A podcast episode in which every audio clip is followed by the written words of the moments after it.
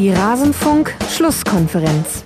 Gut, dann herzlich willkommen beim Rasenfunk. Ihr hört die allererste Schlusskonferenz heute zum ersten Spieltag der Bundesliga-Saison 2014-2015. Mein Name ist Frank Heimschott. Moderator der heutigen Sendung ist mein äh, kongenialer Partner Max Jakob Ost. Max, leg los. Vielen Dank, Frank. Hallo ähm, auch an alle Zuhörer und vielen Dank schon mal an unsere Gäste, dass sie da sind.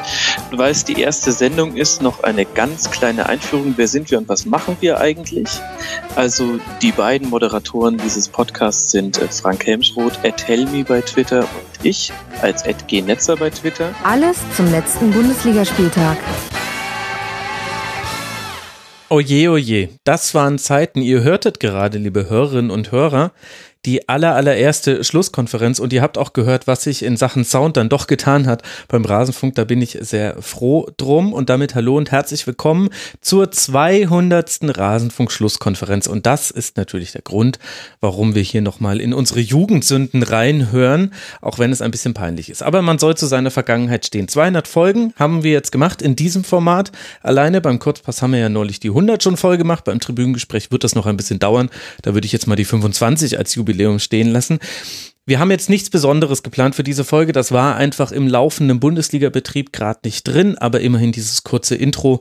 Und wenn euch irgendwas zum Rasenfunk interessiert und euch die 200. Schlusskonferenz jetzt Anlass bietet, danach zu fragen, neugierig zu sein, dann könnt ihr diese Fragen ja loswerden im Rasenfunk Royal. Da könnt ihr ja auch wie immer Fragen an Frank und mich stellen. So, um uns soll es jetzt aber nicht gehen, sondern um meine Gäste und den 15. Bundesligaspieltag. Deswegen begrüße ich bei mir in der Leitung zum einen Tim Rieke von Spielverlagerung.de. Servus, Tim. Hallo. Und außerdem mit dabei der liebe Misha von zerstreuung-fußball.de. Auf Twitter heißt er auch zerstreuungfuß und ist mir immer eine gute Quelle für alle taktischen Beobachtungen zum SC Freiburg. Servus, Misha. Hallo. Das ist dann auch unser Schwerpunkt in dieser 200. Rasenfunk-Schlusskonferenz. Wir wollen über den SC Freiburg ein bisschen länger sprechen, aber natürlich auch den Rest des Spieltags nicht vergessen. Vorher möchte ich mich noch bedanken bei Schlüsselspieler Dominik Heiko 1900, Oliver Minge und Knut von der Heide. Sie alle sind Rasenfunk-Supporter und unterstützen den Rasenfunk. Wir sind werbe- und sponsorenfrei wegen Leuten wie euch. Vielen herzlichen Dank. In der letzten Zeit ist es ein bisschen zurückgegangen von den Spenden. Guckt doch mal, ob ihr vielleicht ein bisschen Weihnachtsgeld noch übrig habt für uns. Aber es ist Jammern auf hohem Niveau. Vielen, vielen Dank für euren Support. Und zu guter Letzt, bevor wir loslegen mit dem 15. Spieltag, ein Hinweis noch. Es gibt ja im Winter wieder den Rasenfunk Royal, in dem ich mit je einem Gast pro Verein auf die Halbserie eines Vereins zurückblicke. Und dazu könnt ihr wie immer auch eigenen Input liefern, könnt Fragen stellen, eure Beobachtungen teilen. Gerade die Gäste freuen sich immer wieder, wenn sie da schon ein bisschen Fleisch am Knochen haben, das wir dann gemeinsam abknabbern können in den einzelnen Sessions. Geht auf mitmachen.rasenfunk.de da gibt es für jeden einzelnen Verein und auch für die Schiedsrichter und auch für den Rasenfunk und noch zu einem neuen Überraschungssegment im Rasenfunk Royal schon die Threads. Da könnt ihr euren Input loswerden. Die Aufnahmen werden irgendwann zwischen dem ersten Weihnachtsfeiertag und dem 3. Januar stattfinden. Und wenn alles gut geht, dann sollte am 4. Januar hoffentlich dann der Rasenfunk Royal erscheinen. Das ist zumindest aktuell der Plan nagelt mich nicht drauf fest. Wie immer ist der Rasenfunk Royal eine wilde Fahrt die in alle Richtungen gehen kann. So, das soll es jetzt aber gewesen sein. Wollen wir mal loslegen mit dem 15. Bundesligaspieltag. Da gab es ja, Tim, ein Topspiel am Samstagabend, das den Namen durchaus verdient hatte. Dortmund gewinnt auch gegen Werder mit 2 zu 1 und ist damit Herbstmeister. Herzlichen Glückwunsch. Alcázar und Reus bringen den BVB nach vorne. Kruse schießt zwar noch den Anschlusstreffer, aber am Ende kann Werder keinen weiteren Treffer nachlegen. Konntest du, Tim, denn aus diesem Spiel neue Erkenntnisse zu beiden Mannschaften gewinnen? Jein. Also, ähm, neue Erkenntnisse schwierig. Ich ähm, würde das Spiel eher unter, unter den Gesichtspunkt stellen, dass auch äh, viele bekannte Sachen wieder zu sehen waren.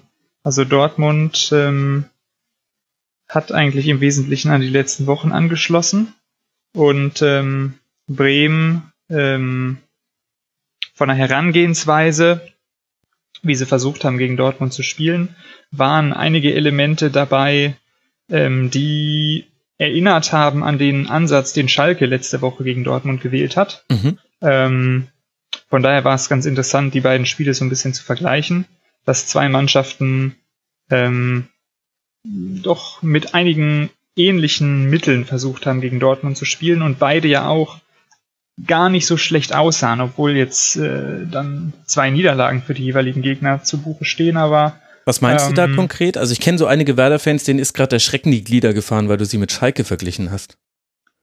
naja gut. Ähm, also Jetzt musste ich schon zieht sich rechtfertigen. natürlich erstmal erstmal auf, aufs äh, Pressing, Mhm. Mm, was Dortmund halt generell diese Saison sehr gut macht. Ein Geheimnis für ihren Erfolg auch ist, dass sie ähm, sehr gut die Flügel überladen, ähm, quasi immer aus dem Zentrum zusätzliche Spieler nach außen schieben. Ja. Im ersten, in den ersten Phasen des Spielaufbaus dann häufig einen Sechser und da ähm, dann sehr gut die Situation auch ausspielen. Und ähm, Schalke hatte, wie gesagt, letzte Woche dann so eine Art Rautenformation dagegen gestellt ähm, und hat dann erstmal das Zentrum zugestellt. Wenn äh, Dortmund dann nach außen gespielt hat, versucht mit dieser kompakten Raute nachzuschieben und da den Raum zu verengen. Mhm. Bremen zum Beispiel hat ja von der, von der Grundformation einen ähnlichen Ansatz. Mhm. Nominell ist ja Bremen eigentlich 4-3-3-Mannschaft, aber ähm, Kruse als Mittelstürmer ist sowieso sehr beweglich, lässt sich immer wieder zurückfallen mit Ball, ohne Ball ähm, und ist, wie gesagt, einer der Schlüsselspieler mit diesen Bewegungen quasi in verschiedenste Feldbereiche.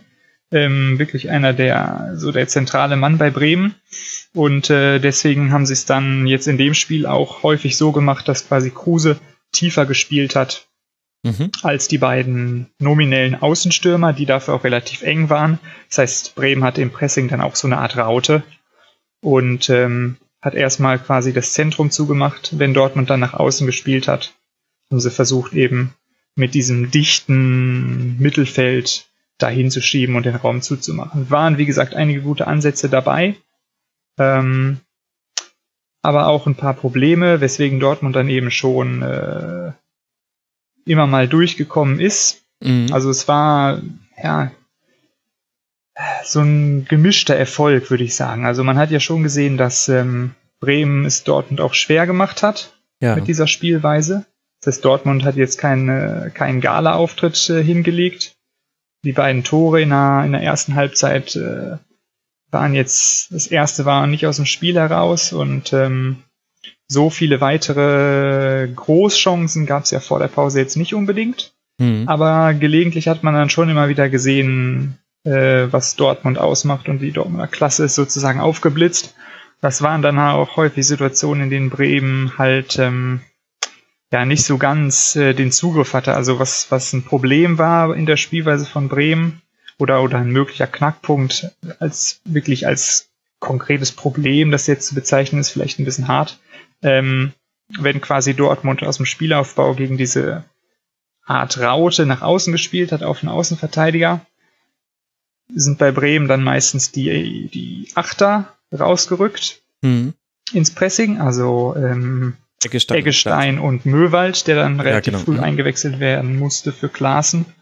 Ähm, und äh, dann sind aber die, die drei vorderen Spieler von Bremen nicht immer geschlossen hinterhergeschoben, sondern gerade die beiden vorderen Stürmer haben häufig versucht, sehr klar die Rückpasswege auf die Innenverteidiger zuzustellen.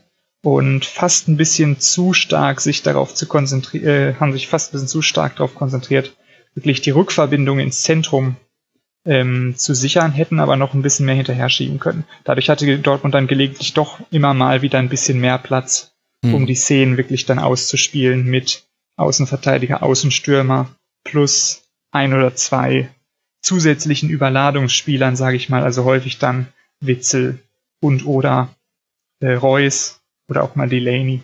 Ja. Also ich sehe schon, Spielverlagerungen, äh, Redakteure sind bekannt für lange Antworten. Konstantin Eckner legt einem auch gerne mal so ein Fünf-Minuten-Brett hin, in dem er ein komplettes äh, Spiel zerlegt. Und trotzdem, Mischa, hat uns der Tim netterweise noch ein paar Punkte übrig gelassen, über die man sprechen kann. Unter anderem ja dieses ungeheure Tempo und die Konterstärke von Dortmund. Ich finde es Wahnsinn, wie gefährlich inzwischen eine Ecke für dich gegen Borussia Dortmund ist, einfach weil daraus beliebig oft einen Konter mit 5 gegen 4, 6 gegen 3, 3 gegen 3 laufen kann, einfach weil da Spieler spielen wie Hakimi, die eine unheimliche Schnelligkeit haben, also auch in dem Spiel war er wieder schnellster Mann auf dem Platz mit über 34 km/h und weil eben auch alle wissen, wir werden sofort vertikal laufen und zwar wir alle, also unglaublich gefährlich. Ja, das hatte so ein bisschen was von äh, von Klopp, ne? Also da sagte man ja auch immer, die, die Bienen, Bienen schwärmen aus, glaube ich. Äh, mhm. Aber vielleicht von dieser Frage aus dann doch nochmal zurück zu Bremen, da mir da vor allem erstmal aufgefallen ist, wie, wie mutig die rangehen und also mit und gegen den Ball eben, also gegen den Ball sind sie ja tatsächlich ziemlich früh drauf und standen da auch ziemlich hoch und ähm, in eigenem Ballbesitz haben sie eben auch, naja, versucht halbwegs konstruktiv für, von hinten rauszuspielen und ich, also ich habe mich da dann doch ein bisschen gewundert, dass Kofeld sich, sich darauf einlässt, eben genau wegen dieser Konterstärke von Dortmund, die jetzt nicht unbedingt zu überraschen kann. Und Aber genau, ist das nicht einfach der Bremer Weg? Also ja. eigentlich äh, sucht ja Werder sein Heil schon immer und qua Definition eher in der Offensive. Deswegen hat man ja auch nach dem 0 zu 2 zum Beispiel nicht zurückgesteckt. Man kam ja auch noch ran auf 1 zu 2. Es hätte auch mit etwas mehr Glück ein Unentschieden werden können. Also klar, er hätte auch noch mehr darauf reagieren können. Ich hatte aber den Eindruck, dass da zwei Mannschaften aufeinander getroffen sind, die einfach gesagt haben, das hier ist unser Spiel und zwar das an unserem Spiel, was wir am besten können und jetzt gucken wir einfach, wie weit uns das führt. Ja, ja, kann, kann man ja auch machen. Ich dachte ja auch, also als ich es am Anfang gesehen habe und das Gefühl hatte, Bremen geht fast noch ein bisschen weiter raus als sonst, äh, dachte ich, das kann bitter werden. Also, also es lief dann ja auch so, dass es relativ schnell 2-0 stand und mhm. andererseits für Bremen ja auch erstmal keine Chancen da dabei herausgesprungen sind. Also das ist ja auch es ist ja so ein bisschen das, das Blöde gegen Dortmund, wenn man sich da was traut, die, die verteidigen ja auch einfach sehr gut. Also es ist jetzt nicht so, dass, äh, wenn man sich dann mal traut, dass, dass dann auch Chancen rausspringen.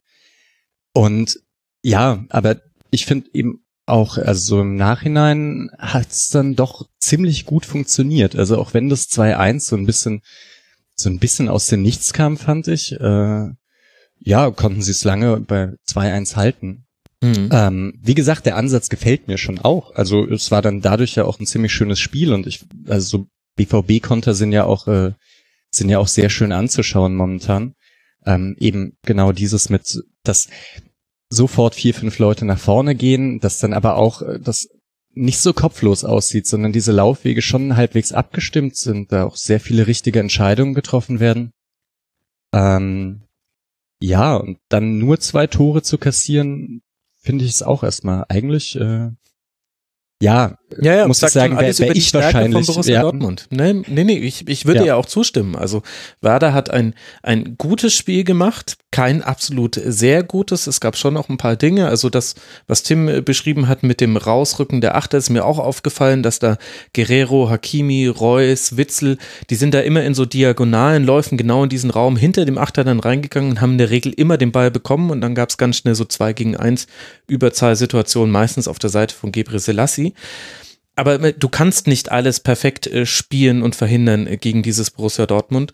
Und dementsprechend war das ein gutes Spiel, kein sehr gutes Spiel, hätte noch zu mehr reichen können. Ich glaube, dass Verletzungen auch eine wichtige Rolle gespielt haben. Also Langkamp hat sicherlich keine schlechte Partie gemacht, aber in zwei, drei Situationen hat man auch gesehen, dass er ein bisschen weniger handlungsschnell war als Velkovic, was sicherlich auch mit sowas wie Eingespieltheit zu tun haben könnte. Dann Klaassen so früh zu verlieren ist natürlich auch sehr bitter. Möwald hat das auch gut gemacht.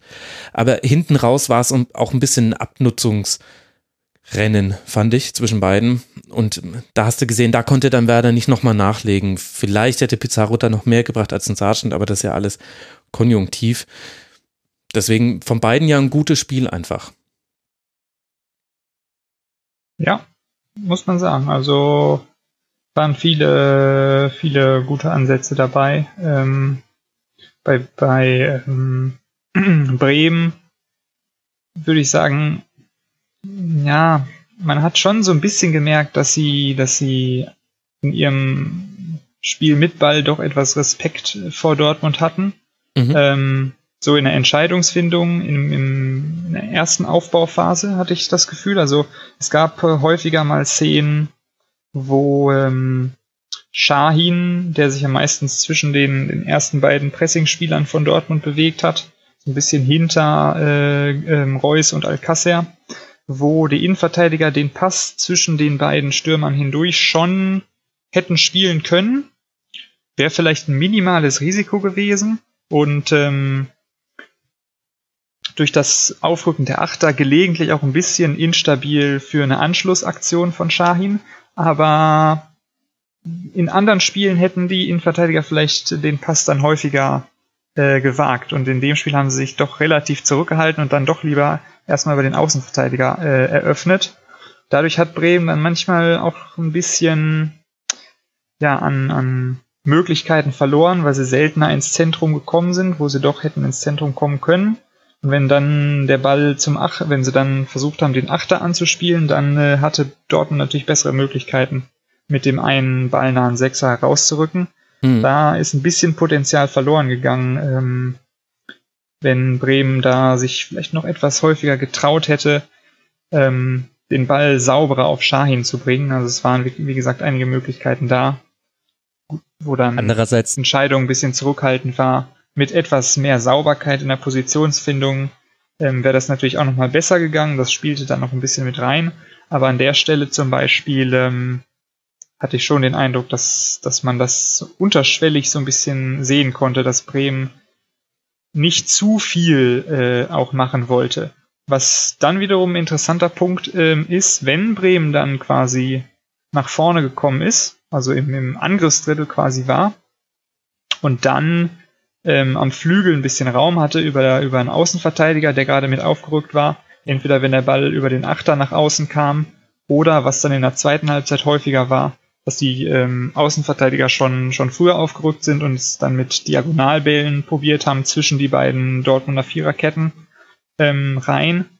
Da hatte man dann doch auch mal den Eindruck, dass die Anschlusspässe von den Außenverteidigern wiederum etwas zu ja, frühzeitig gekommen sind. Also ähm, war, wie gesagt, das war gerade in der ersten Halbzeit auffällig, dass Bremen dann, wenn sie im Angriffsdrittel waren, versucht, dass sie versucht haben, die Angriffe sehr schnell zu Ende zu spielen, mhm. anstatt nochmal abzubrechen und nochmal in eine Ballzirkulation überzugehen. Ähm, sondern sehr schnell einen tiefen Pass auf den Stürmer versucht haben, der dann in die, in die Spitze geht, ähm, anstatt, wie gesagt, nochmal Querpass auf den nachrückenden Achter, Rückpass auf den Sechser. Da hätten sie Dortmund dann noch ein bisschen häufiger und tiefer nach hinten drücken können. Es war dann über Phasen in der zweiten Halbzeit besser.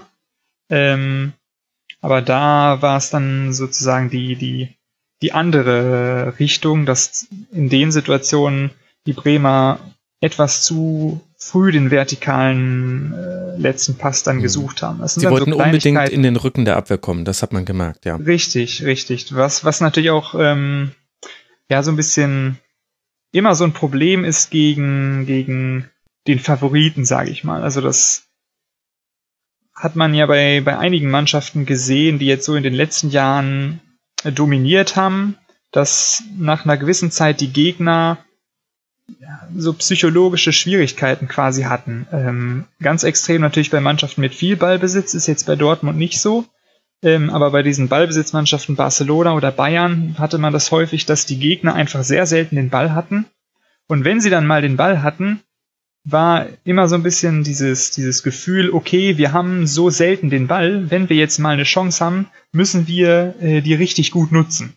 Ja. Und dadurch quasi so eine überambitionierte äh, Haltung und quasi zu ähm, riskante Aktionen, die dann daraus entstanden sind. Und ähm, bei Dortmund jetzt vielleicht sozusagen in den ersten, wenn jetzt Gegner, die gegen Dortmund spielen, wo jetzt so ein bisschen dann die Tendenz ist, am Anfang des Aufbaus ein bisschen vorsichtig, weil natürlich man weiß, okay, wenn man da einen Ball verliert, ist es extrem gefährlich. Und ähm, wenn man dann quasi weiter vorne ist und ein bisschen Platz hat, ähm, was dann vielleicht auch nicht unbedingt so häufig der Fall ist, dann kommt natürlich vielleicht auch die Entscheidung, okay, jetzt müssen wir versuchen, den Angriff schnell zu Ende zu spielen. Möglicherweise auch mit dem Hintergedanken, wenn man dann quasi sieht, okay, es sind jetzt man ist jetzt schon vorne, man hat selber noch nicht so viele Spieler nach vorne gebracht. Ähm, Das heißt, man hat noch mehr Spieler in der Absicherung und versucht dann vielleicht Ja. eher mit drei, vier Spielern einen Angriff zu Ende zu spielen, weil man dann im Hinterkopf hat, wenn das nicht klappt, hat man immer noch vielleicht sechs Leute hinterm Ball. Ja, Anstatt das dass man ja quasi legitim. dann vorne nochmal wartet, okay, wir warten jetzt Mhm. nochmal bis zwei, drei Leute mehr nachgerückt sind, versuchen das Ganze nochmal ruhiger auszuspielen. Möglicherweise, weil, weil da dann so ein bisschen mitspielt, ähm, dass man dann in so eine Situation kommt, wie, wo man wieder höher steht und vielleicht leichter ausgekontert werden könnte. Also es sind auch ne, so, so psychologische Sachen, die da sicherlich mit reinspielen. Wir nennen das immer Taktikpsychologie. Äh, da gab es, wie gesagt, ein paar Szenen, wo man sowas in der Richtung erkennen konnte. Ja. Mischa wollte noch was sagen. Ah, ja, da ging es äh, nur um den, um den Übergang eigentlich von den Innenverteidigern, ähm, ob die da nicht hätten vielleicht ein bisschen besser ins Zentrum spielen können. Mh, wo ich mir dachte, also es, gibt, es gab dann ja schon auch ein, zwei so blöde Fehlpässe im, im Spielaufbau. Ich glaube auch so direkt nach dem 2-0 gab es da so, so ein ganz ähm, Ja, Ball in die Sancho dann Alcázar und dann hätte es Mhm. eigentlich auch schon irgendwie 3-0 stehen können. Mhm. Also ich, ich glaube, das ist dann halt, ja, wenn, wenn ein, zwei von solchen Aktionen kommen, obwohl Dortmund ja jetzt gar nicht so, so richtig äh, vorne drauf geht, bekommt man da vielleicht schon so ein bisschen Respekt äh, Mhm. und macht es dann vielleicht so, ja, dann doch lieber über die Außen, was ja mh, erstmal so gegen 4-4-2 Pressing ja auch auch ein halbwegs sicherer äh, Weg mh, nach vorne ist dann. Mhm. Ja, ja, das stimmt schon. Wir gucken mal, wie es weitergeht für den Herbstmeister. Jetzt erstmal in Düsseldorf und dann zu Hause am Freitagabend gegen Borussia Mönchengladbach. Und wie wir hier schon mal festgestellt haben, in der Schlusskonferenz Nummer 199 kommt dieses Spiel dann auch im Free TV im ZDF. Und für Werder Bremen geht es jetzt weiter mit zwei interessanten Spielen. Zu Hause gegen Hoffenheim und dann bei Rasenball Sport Leipzig. Jetzt haben wir schon eine ganze Weile über den Herbstmeister und Tabellenführer gesprochen. Lasst uns über einen der Verfolger im nächsten Spiel sprechen, nämlich über den FC Bayern München. Nicht mal eine Minute hat es gedauert, da führten die Bayern schon. Und was danach kam, war schmerzhaft für Hannover 96. 3 zu 33 Torschüsse, 0 zu 14 Ecken. In der zweiten Halbzeit hatte 96 eine Zweikampfquote von 28 Prozent und am Ende war das 0 zu 4 sogar noch schmeichelhaft. Misha, warum hatte Hannover so wenig Chancen gegen Bayern? Das finde ich jetzt äh, eine sehr schwierige Frage. Also ich kann's da nicht so richtig sagen. Ich weiß nicht, ob ähm, äh, ob, ob so eine Rückkehr von Thiago und Coman dann wirklich ähm, so große Probleme bereitet. Aber mich hat's auch ein bisschen, also mich wundert's ein bisschen, weil Hannover finde ich jetzt von diesen unteren vier Mannschaften ähm, eigentlich so defensiv noch halbwegs die stabilste und eigentlich auch eine Mannschaft, bei der man jetzt selten gesehen hat, dass die mh, ja, also so, so überhaupt keinen Zugriff aufs Spiel hat. Ich Mhm. fand in vielen Spielen eigentlich eher, dass halt so ein bisschen, so ein bisschen das Besondere gefehlt hat, gerade so Offensivmechanismen, wie man da ein Tor schießen will, äh, will, aber dass Hannovers Problem jetzt eigentlich seltener war, dass man, dass man so halbwegs sauber verteidigt und gegen Bayern hat es jetzt so, so gar nicht funktioniert. Mm, Bei den Toren erinnere ich mich auch, dass dann häufig auch so, so Gegenpressing-Aktionen von, von Bayern dabei war, bei denen ich mir auch unsicher bin, ob das jetzt daran liegt, dass Bayern das irgendwie besser gemacht hat, weil ich fand bei, bei den Bayern letzter Zeit äh, Pressing und Gegenpressing eigentlich vergleichsweise schlecht, also gerade gerade im Vergleich zu ähm, den anderen Top-Mannschaften. Es halt sehr unstrukturiert. Ne? Man hat immer so den Ja. Eindruck, die ballnächsten zwei gehen drauf, aber schon Nummer drei und vier denken nicht immer dran, da jetzt auch nochmal enger zu ziehen und mm, quasi da richtig so Pressing-Fallen aufzubauen. Ja, ich glaube, bei, bei Niemals allein, diesen Hannover 96 Block, stand auch a- engagiert, aber nicht gut, ähm, als das als Pressing beschrieben wurde. Ja, gegen Ajax hat man das auch gesehen. Also ich, ich frage mich auch ein bisschen, wie das passieren kann. Also es ist ja, glaube ich, ich meine, eigentlich kriegen das ja alle Mannschaften hin, ähm, halbwegs abgestimmt Ketten aufzubauen. Also ich meine jetzt nicht beim Gegenpressing, sondern eigentlich auch aus dem aus dem Spiel heraus. Also ähm, wenn wenn der Gegner mal den Ball hat, dass man da ich meine, die spielen ja auch ein 4-4-2-Pressing. Das ist ja im Prinzip äh, kann das ja eigentlich jede Mannschaft. Meine, Bayern sieht man da schon häufig, dass so Abstimmungen einfach nicht, nicht funktionieren, dass die Ketten komisch auseinanderstehen. Ähm, eben gerade die ersten beiden sehr weit vorne und dahinter eigentlich ziemlich viel Platz, was mhm. der dann vom Gegner bespielt werden kann. Ja, aber naja, äh, gegen Hannover war es jetzt nicht das Spiel, bei dem das irgendwie aufgedeckt wurde. Ich glaube, da sind die nächsten Spiele vielleicht interessanter. Oh ja. Deswegen, wie es dann dazu kommt, dass es so ein, so ein ganz eindeutiges Spiel ist, vielleicht, also ja, kann vielleicht wahrscheinlich durch den Spielverlauf erklären, aber mhm. also so große Erkenntnisse würde ich da jetzt nicht rausziehen. Ja.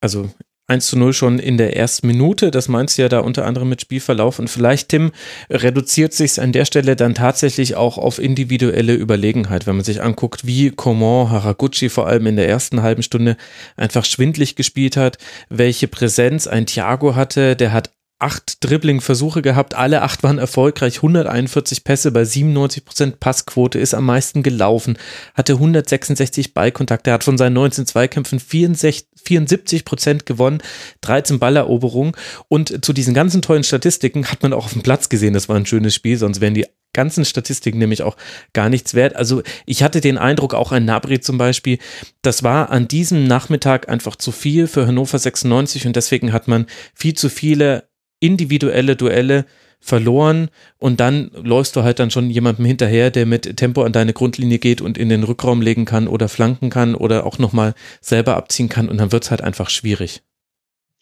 Ja, es ist schon, ich sehe es ähnlich. Also in dem Spiel waren schon einige starke individuelle Einzelleistungen auch dabei, die dann wirklich sehr viel ausgemacht haben. Ähm, du hast jetzt Thiago genannt zum Beispiel generell, ähm, was die, die Absicherung quasi äh, anbetrifft, hat äh, die Bayern-Defensive wirklich sehr viele Situationen einfach gut gelöst, ein wirklich gutes Timing, Entscheidungen richtig getroffen, mhm. ähm, teilweise in viel oder in, in einigen Phasen in einem, in einem Ausmaß, in dem es eigentlich selten so gelingt. Und das kommt dann halt, da kam dann halt quasi alles so ein bisschen zusammen. Eben dieser Aspekt, dass ähm, mit diesen vielen guten Einzelentscheidungen dann die generellen leichten Fortschritte, die Bayern in den letzten Wochen gemacht hat, der Spielverlauf mit dem, mit dem frühen Gegentor, auch das zweite Gegentor, äh, genau, das zweite Gegentor war dann ja auch noch nach einer Standardsituation, wo dann sicherlich auch bei Hannover so ein bisschen ja, ein demoralisierender äh, Effekt eingesetzt hat, was man dann auch noch in zum Beispiel in der Strafraumverteidigung bei einigen Szenen später gesehen hat, ich bin mir jetzt auch nicht ganz sicher, vielleicht auch bei einem der anderen beiden Gegentore noch, wo wirklich sehr seltsame Aktionen so im, im in relativ grundlegenden ähm, Restverteidigungssachen dabei waren.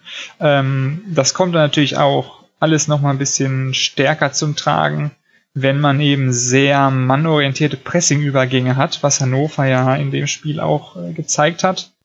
Ähm, eigentlich äh, fand ich Hannover taktisch nicht so schlecht ausgerichtet. Also, und zwar in verschiedensten Bereichen. Also, also nicht nur jetzt die reine Defensivorganisation, sondern auch ähm, die, die, das Bewegungsspiel im Umschalten war eigentlich mhm. sehr gut von den Stürmern.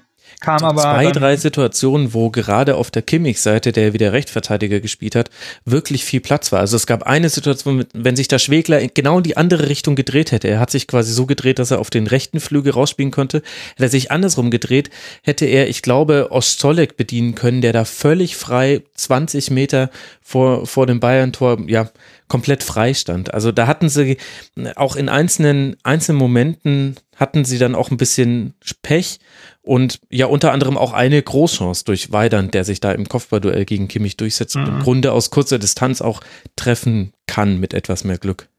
Ja, richtig. Also so das war, wie gesagt, nicht so schlecht, aber es kam dann letztlich kaum zum Tragen, weil Bayern wirklich viele Situationen einfach noch dann auch durch diese guten Entscheidungen, Timing, Raumbesetzung und so weiter noch, noch gerade so abgefangen hat. Ähm, und im, im Pressing jetzt, was natürlich für Hannover so die Hauptaufgabe in dem Spiel war, die Herangehensweise grundsätzlich war natürlich erstmal sinnvoll gewählt. Fünferkette gegen Bayern kann man natürlich immer mal machen. Hm. Zentrum äh, gut zugestellt. Ähm, gegen den Ball war es ja eher 5-3-2, das heißt Asano hat sich quasi als Achter mehr oder weniger eingereiht, Hm. während er mit Ball meistens ja eher als Zehner gespielt hat vor den beiden anderen Mittelfeldspielern.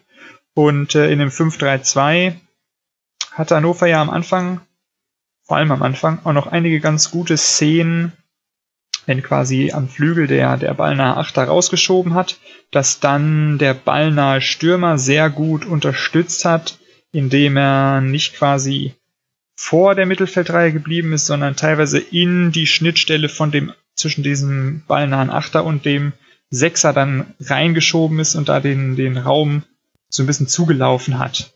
Ähm, dadurch halt die Stabilität erhöht hat, auf Kosten der Möglichkeit, ähm, quasi bei Rückpässen mehr Druck zu machen, aber halt eben eher so eine stabilitätsorientierte Lösung, was auch ganz gut funktioniert hat in ein paar Szenen, wo man dann äh, so Diagonalpässe vom Flügel nochmal äh, abfangen konnte. Mhm.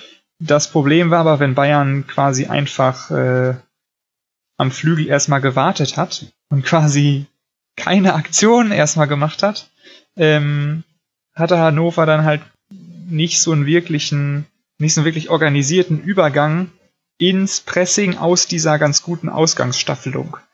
Und äh, musste dann am Ende letztlich mit den beiden rausrückenden Spielern am Flügel mannorientiert äh, verteidigen und kam dann, obwohl sie erstmal gut standen, letztlich trotzdem in eine 2 gegen 2 Situation. Ja. Und da konnte Bayern sich dann halt eben mit dem, mit, mit zwei Spielern häufig lösen, weil Hannover dann im, im häufig, wie gesagt, so in individuelles äh, Defensivverhalten gezwungen wurde Mhm. und da natürlich dann die Unterlegenheit letztlich doch relativ klar zum Tragen kam. Ja.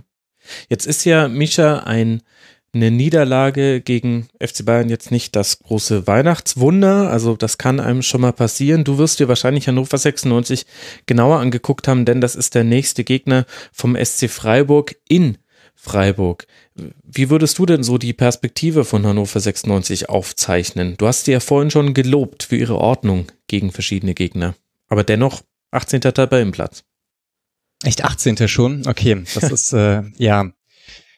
Äh, ich weiß auch nicht genau, was passiert ist. Ähm, ich fand die ja auch letzte Saison schon äh, eigentlich so als, also habe ich die als schlechteres Mittelfeldteam wahrgenommen. Eben genau mit die, also es war auch so, so eine ganz typische Bundesligamannschaft der letzten Saison, dass man gegen den Ball eben gerade mit den vielen Mannorientierungen eigentlich eine gute Struktur hatte und offensiv jetzt nicht die, die ganz großen Ideen. Und ich habe das Gefühl, dass die Liga da so prinzipiell einen Schritt gemacht hat und äh, Hannover den Schritt eben nicht mitgemacht hat.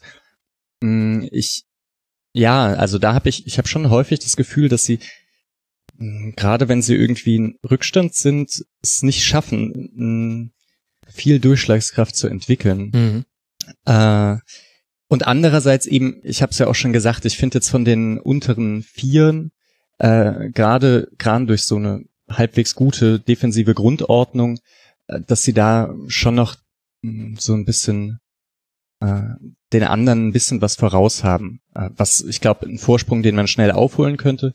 Ähm, aber ja, ich sehe sie nicht ganz so schlecht, wie sie dastehen. Aber natürlich ist äh, was zwei Siege haben sie jetzt. Das ist natürlich wirklich wenig. Ähm, vielleicht muss man da aber auch sagen, m, müsstet ihr mir helfen. Aber ich ich finde den Kader jetzt auch hat hat so ein paar Highlights mit Bebu und Anton und ich finde Wallacey eigentlich auch ganz gut. Mhm. Äh, Asano, ja, äh, aber ja, auch da habe ich das Gefühl, dass die Liga einen Schritt gemacht hat. Also die meisten Mannschaften sich irgendwie ziemlich sinnvoll verstärkt haben und Hannover da jetzt auch, ja, vielleicht deswegen auch nicht ganz so gut dasteht. Hm. Ja, äh, was sagten ihr zum Kader eigentlich? Schwierig. Also ich finde, ich finde den Kader nicht so schlecht, aber irgendwie gut. Die meisten Bundesliga-Kader sind nicht so schlecht. Also, Ja, ja. Auf dem Papier. Aber also jetzt- Stürmer zum Beispiel. Ja, also Weidern vom Kader sind sie, aber würde ich schon sie. sagen, also, ist- wenn man es jetzt mit, mit den Konkurrenten da in Nürnberg oder Düsseldorf vergleicht, dann würde ich Hannover da doch nochmal deutlich drüber sehen. Also sie haben ja eigentlich äh, gute Sechser, sie haben gute Stürmer, äh, auch verschiedene Offensivspieler. Richtigen Zehner haben sie jetzt nicht gut. Fossum könnte irgendwie sein, aber wird irgendwie selten eingesetzt. Mhm. Mm, Offensivspieler, die sie geholt haben, sind jetzt ja auch nicht so schlecht. Gut, als Außenver ähm, Außenverteidigerposition sind sie halt ja, so durchschnittlich besetzt, nicht? Also, das ist vielleicht halt so der Punkt. Ich bin ähm, mir nicht sicher, ob der Kader perfekt ist für das, was Hannover 96 in dieser Saison spielen möchte. Wo eben zum einen die Sechserposition die wichtigste Umschaltzentrale im Ballvortrag nach vorne ist, wenn man ihn nicht lang spielen möchte. Und da ist Wallace, wie jetzt bisher nicht, so wahnsinnig als derjenige aufgefallen, der da immer die die besten vertikalen Lösungen findet. Und dann hast du eben einen Flügelfokus, das letzte Saison auch schon, da hat es auch ganz gut geklappt, aber wo du in diesem Jahr einfach merkst, da wird den Flügelspielern immer mal wieder aufgezeigt, dass andere Mannschaften gute Verteidiger sich geholt haben oder die da nochmal einen Schritt gemacht haben und deswegen kommt über die Flügel halt auch weniger Gefahr zustande, außer Bebu spielt, der halt einer von vielleicht drei Spielern ist bei Hannover 96, der auch mal in einer 1 gegen 1 Situation die so auflösen kann, dass äh, danach die gegnerische Verteidigung ein bisschen in Unordnung geregt, weil einer rausschieben muss und dann kann er eben den Pass spielen oder selber abschließen. Und da bin ich so ein bisschen am Zweifeln inzwischen. Auf dem Papier her ist es definitiv kein schlechterer Kader als eben der von Fortuna Düsseldorf oder vom ersten FC Nürnberg zum Beispiel. Aber in der Art und Weise, wie man gerade mit diesem Kader agiert, da gibt es einfach zu mehr Probleme als Lösungen. Und zwar vor allem, wenn du 0 zu 1 hinten liegst, was eben einfach immer passieren kann als Hannover 96. Und dann wird es halt schwierig. Also vielleicht diesen, also ich wollte gar nicht den Vergleich mit äh, mit Düsseldorf oder Nürnberg. Ich glaube, da ist es relativ klar, dass Hannover äh, da einen besseren Kader hat. Es ist ja auch wirklich, dass sie von den, ähm, dass sie mit der Tordifferenz deutlich besser dastehen als mit den Punkten. Ich finde, das ist ja auch immer so ein bisschen ein Zeichen. Äh, ja, aber ich finde eben schon im Vergleich mit Stuttgart ähm, wird es schwierig. Ja. Ähm, und ja, also und ich finde zum Beispiel Mainz oder so mh, hm, sieht meiner Meinung nach auch besser aus. Also ja, wo vielleicht. Hm. Wir, wir, gucken uns die nächsten Schwierig. beiden Spiele an, jetzt eben gegen den SC Freiburg auswärts für Hannover 96 und dann zu Hause gegen Fortuna Düsseldorf, also zwei ganz entscheidende Duelle gegen direkte Konkurrenten um den Abstieg, zumindest mutmaßlich. Und auch für den FC Bayern geht's sehr interessant weiter, nämlich zuerst mit dem Heimspiel gegen Raber Leipzig, den aktuell viertplatzierten zwei Pünktchen hinter dem dritten, dem FC Bayern. Oder ist es der zweite? Keine Ahnung, müsst ihr Uli Hoeneß fragen, wie man das jetzt bewertet. Rund um diese Jahreszeit hin. Und dann geht's nach Frankfurt am 17. Spieltag. Das heißt, zwei Spiele, da können wir dann nochmal drüber diskutieren, wie gut sind die Bayern jetzt wirklich und die Dinge, die wir da jetzt so in Ansätzen erkannt haben, im Guten und im Schlechten, wie nachhaltig zeigen die sich dann am 16. und am 17. Bundesligaspieltag. Und mit Rasenballsport Leipzig werden wir auch bei einer der zwei beteiligten Mannschaften des nächsten Spieles, über das ich gerne sprechen wollen würde. Vor allem mit dir, Misha, was nichts damit zu tun hat, Tim, dass uns deine Meinung nicht interessiert, aber du konntest das Spiel nicht sehen. Misha und ich haben es aber über 90 Minuten verfolgt. Deswegen liegt es jetzt an uns beiden, dass wir das ein bisschen aufarbeiten. Dieses 4 zu 1 von Rasenballsport Leipzig gegen Mainz 05 mit zwei Doppelpackern, nämlich von Pausen und von Werner. Mainz 05 kommt zwar noch durch Onisivo zum Anschluss, letztlich war aber Leipzig einfach zu stark für Mainz. Was waren denn aus deiner Sicht, Mischa, die entscheidenden Faktoren für den Sieg? Ich würde da vielleicht auch wieder mit Mainz anfangen, weil ich wie schon bei Kofeld mit Bremen da mich ein bisschen gewundert hatte, dass äh, auch Schwarz so einen relativ konstruktiven Ansatz gegen Leipzig gewählt hat. Mainz ist glaube ich, wieder mit einer Raute aufgelaufen, wenn ja. ich das richtig mhm. gesehen habe. Was natürlich erstmal ein sehr interessanter Ansatz ist, weil man ja mit der Raute dann sehr viel durch die Mitte spielen möchte, also äh, flache Pässe durchs Zentrum eben auf die Achte. Und das, das gegen Leipzig ist, ist natürlich schon erstmal äh, ja ein sehr dreister Ansatz eigentlich. Da aber Leipzig, ist es nicht zu begrüßen, dass die Mannschaften das mutig angehen und da nicht auf Mauern gehen? Absolut.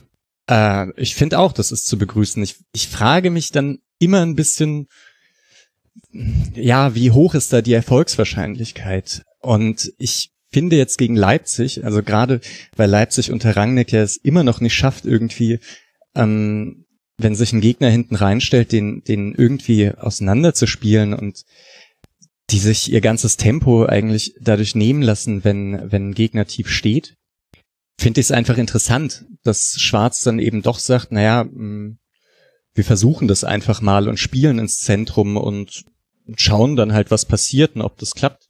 Mhm. Äh, ja, und das ist dann, es ist ja dann auch relativ schnell so passiert, wie, wie ich mir das dann vorgestellt hatte. Also, dass Leipzig äh, mit 2-0 in Führung gegangen ist. Und da waren auch meistens so eigentlich Ballgewinne im, im Aufbauspiel, ähm, die davor waren. Und äh, dann aber, und das fand ich auch eigentlich ziemlich erstaunlich, dann hatte Mainz eine ziemlich gute Phase, so zwischen der 30. und 45. Ähm, sind sie mit diesem Spiel dann tatsächlich durchgekommen, haben den Anschluss gemacht, ähm, der hatte sich auch wirklich angedeutet, meiner Meinung nach. Ja, und gut, in der zweiten Halbzeit haben sie es dann, haben sie es dann nicht mehr geschafft, irgendwie ranzukommen. Es gab da noch ein paar ganz coole Szenen von Nia KT gegen Werner, fand mhm. ich äh, sehr beeindruckend. Mm, auf der anderen Seite hatte ich sogar das Gefühl, Orban war gar nicht so gut drauf. Ähm, ja, aber 4 zu 1 war dann doch zu deutlich. Also ähm, vielleicht so, ich dachte, es wird deutlich. Am Ende wurde es auch deutlich, aber ich habe es mir anders vorgestellt. Also Mainz hat dann Mainz der hat Weg ja doch, dorthin, das Ziel war das Ja. gleiche, aber der Weg dorthin hat dich überrascht. So wie bei einem Ja. Taxifahrer. Mainz, Mainz hat's ja do, doch relativ lang ganz gut mitgehalten, fand ich, ähm, in Leipzig. Und das, und dann würde ich auch sagen, klar, also mir gefällt so ein, so ein mutiger Ansatz auch. Ich schaue mir das dann deutlich, deutlich lieber an, als wenn sich ähm, eine Mannschaft da hinten reinstellt und hofft irgendwie das 1-0 rein, rein zu buxieren, ja. Aber ich weiß nicht, also du fandst es nicht ein bisschen überraschend, dass Schwarz das äh, Nee, ehrlich gesagt nicht, weil so spielt er ja jetzt seit, also die, die Raute ist ja zum ersten Mal, glaube ich, gegen Werder eingesetzt worden. Da hat man ja auch 2 zu 1 gewonnen, wenn ich es gerade richtig auf dem Schirm habe. Und im Grunde hat er seitdem daran festgehalten. Und das ist ja auch so ein bisschen, Werder und Mainz sind sich da ja jetzt gerade nicht nur in der Tabelle sehr nahe mit Platz 9 Werder und Platz 10 Mainz 05, sondern eben auch von der Philosophie her, dass man sagt, nein, wir wollen einen unterhaltsamen Fußball spielen, wir wollen eher nach vorne denken als nach hinten. Und deswegen hatte ich das eigentlich ehrlich gesagt nicht für möglich, möglich gehalten, dass Sandro Schwarz gegen Leipzig darauf setzen würde, dass man Leipzig im Ballbesitz drängt und sich tief hinten reinstellt, weil man weiß, dass Raba da Probleme hat. Also ich habe tatsächlich damit gerechnet und ich finde auch, dass Mainz 05 das in einzelnen Situationen sehr gut ausgelöst hat, womit sie eben nicht zurechtkam und das ist halt dann auch eine der Schwächen der Raute, sind Überladungen der Seite. Und äh, das hat halt Leipzig sehr, sehr gut gemacht. Das machen sie auch ganz gerne. In dem Fall war es Kampel. Ich fand, der hat eine unglaubliche erste Halbzeit gespielt. Ist schade, dass er dann ausgewechselt werden musste. Hat einen Ball ans Gesicht bekommen, aber dann ist natürlich auch gut, wenn dann ein, ein Spieler klagt über Probleme, dass er dann auch rausgenommen wird, war sicher die richtige Maßnahme, aber ich fand, der war unglaublich gut. Der war so ein bisschen der Thomas Müller Leipzigs, der war überall zu finden, auf dem linken Flügel, auf dem rechten Flügel, hat sich fallen lassen, manchmal im Ballbesitz. Und äh, Kampel hat alles in Unordnung gebracht und der hat auch immer wieder für Überladungen gesorgt, dann gerade auf dem linken Flügel mit Heißenberg. Werner lässt sich ja auch dann ganz gerne auf den Flügel fallen, weil er von da dann auch so Diagonalläufe starten kann, das mag er ganz gerne. Und damit kam Mainz 05 nicht zurecht, weil sie da eben ähnlich wie Hannover 96 gegen Bayern auch immer mal wieder auch Situationen hatten, wo es darauf ankam, jetzt musst du dein direktes Duell gewinnen, ansonsten haben die hier eine Überzahl. Und manchmal hatte Leipzig per se schon eine Überzahl. Und das finde ich aber, lässt sich kaum verhindern gegen Leipzig. Und ich fand stattdessen eigentlich, dass Mainz 05 das auch nach dem 0 zu 2 dann noch sehr mutig angegangen ist, auch einen schönen Anschlusstreffer erzielt hat. Da hat man auch tatsächlich Leipzig ein bisschen aufgedeckt, dass es da schon Lücken gibt, gerade auf den Außenverteidigerpositionen hinter der Kette. Da ist Mainz 05 immer wieder ganz gut hingekommen. Und deswegen fand ich das eigentlich rundrum, es hört sich ein bisschen komisch an bei einem 1 zu 4, aber keinen schlechten Auftritt und gleichzeitig war es aber auch ein sehr gutes Spiel von Leipzig und deswegen wurde es dann ein etwas zu hohes 4 zu 1, aber ein gerechtfertigter Sieg und ich glaube tatsächlich, dass man eher bei Leipzig ein paar Fragezeichen haben kann bei den ein oder anderen Aktionen. Also von Leipzig war es ein bisschen ein komisches Spiel. Ja. Punkt. Ja, ja, also ich muss nämlich auch sagen, dass ich das manchmal dann doch interessant fand, dass äh, Mainz eben durchs, also flach durchs Zentrum kam. Also ich meine, einmal machen sie das ganz gut. Es ist ja auch, äh, dass Mainz mit Raute spielt, finde ich auch äh, ziemlich einleuchtend, weil sie, weil sie so richtig die Spieler dafür haben. Also mit Jibamin, Latza und Öztunali. Mm, also Öztunali wird ja, glaube ich, manchmal auf dem Flügel eingesetzt, auch bei der U21. Mhm. Aber ich finde den ähm, Zentraler da schon auch besser. Ähm, ja, Weil er heute natürlich auch eher auf dem Flügel gespielt hat. Also Quaison war eher so der Zentrale.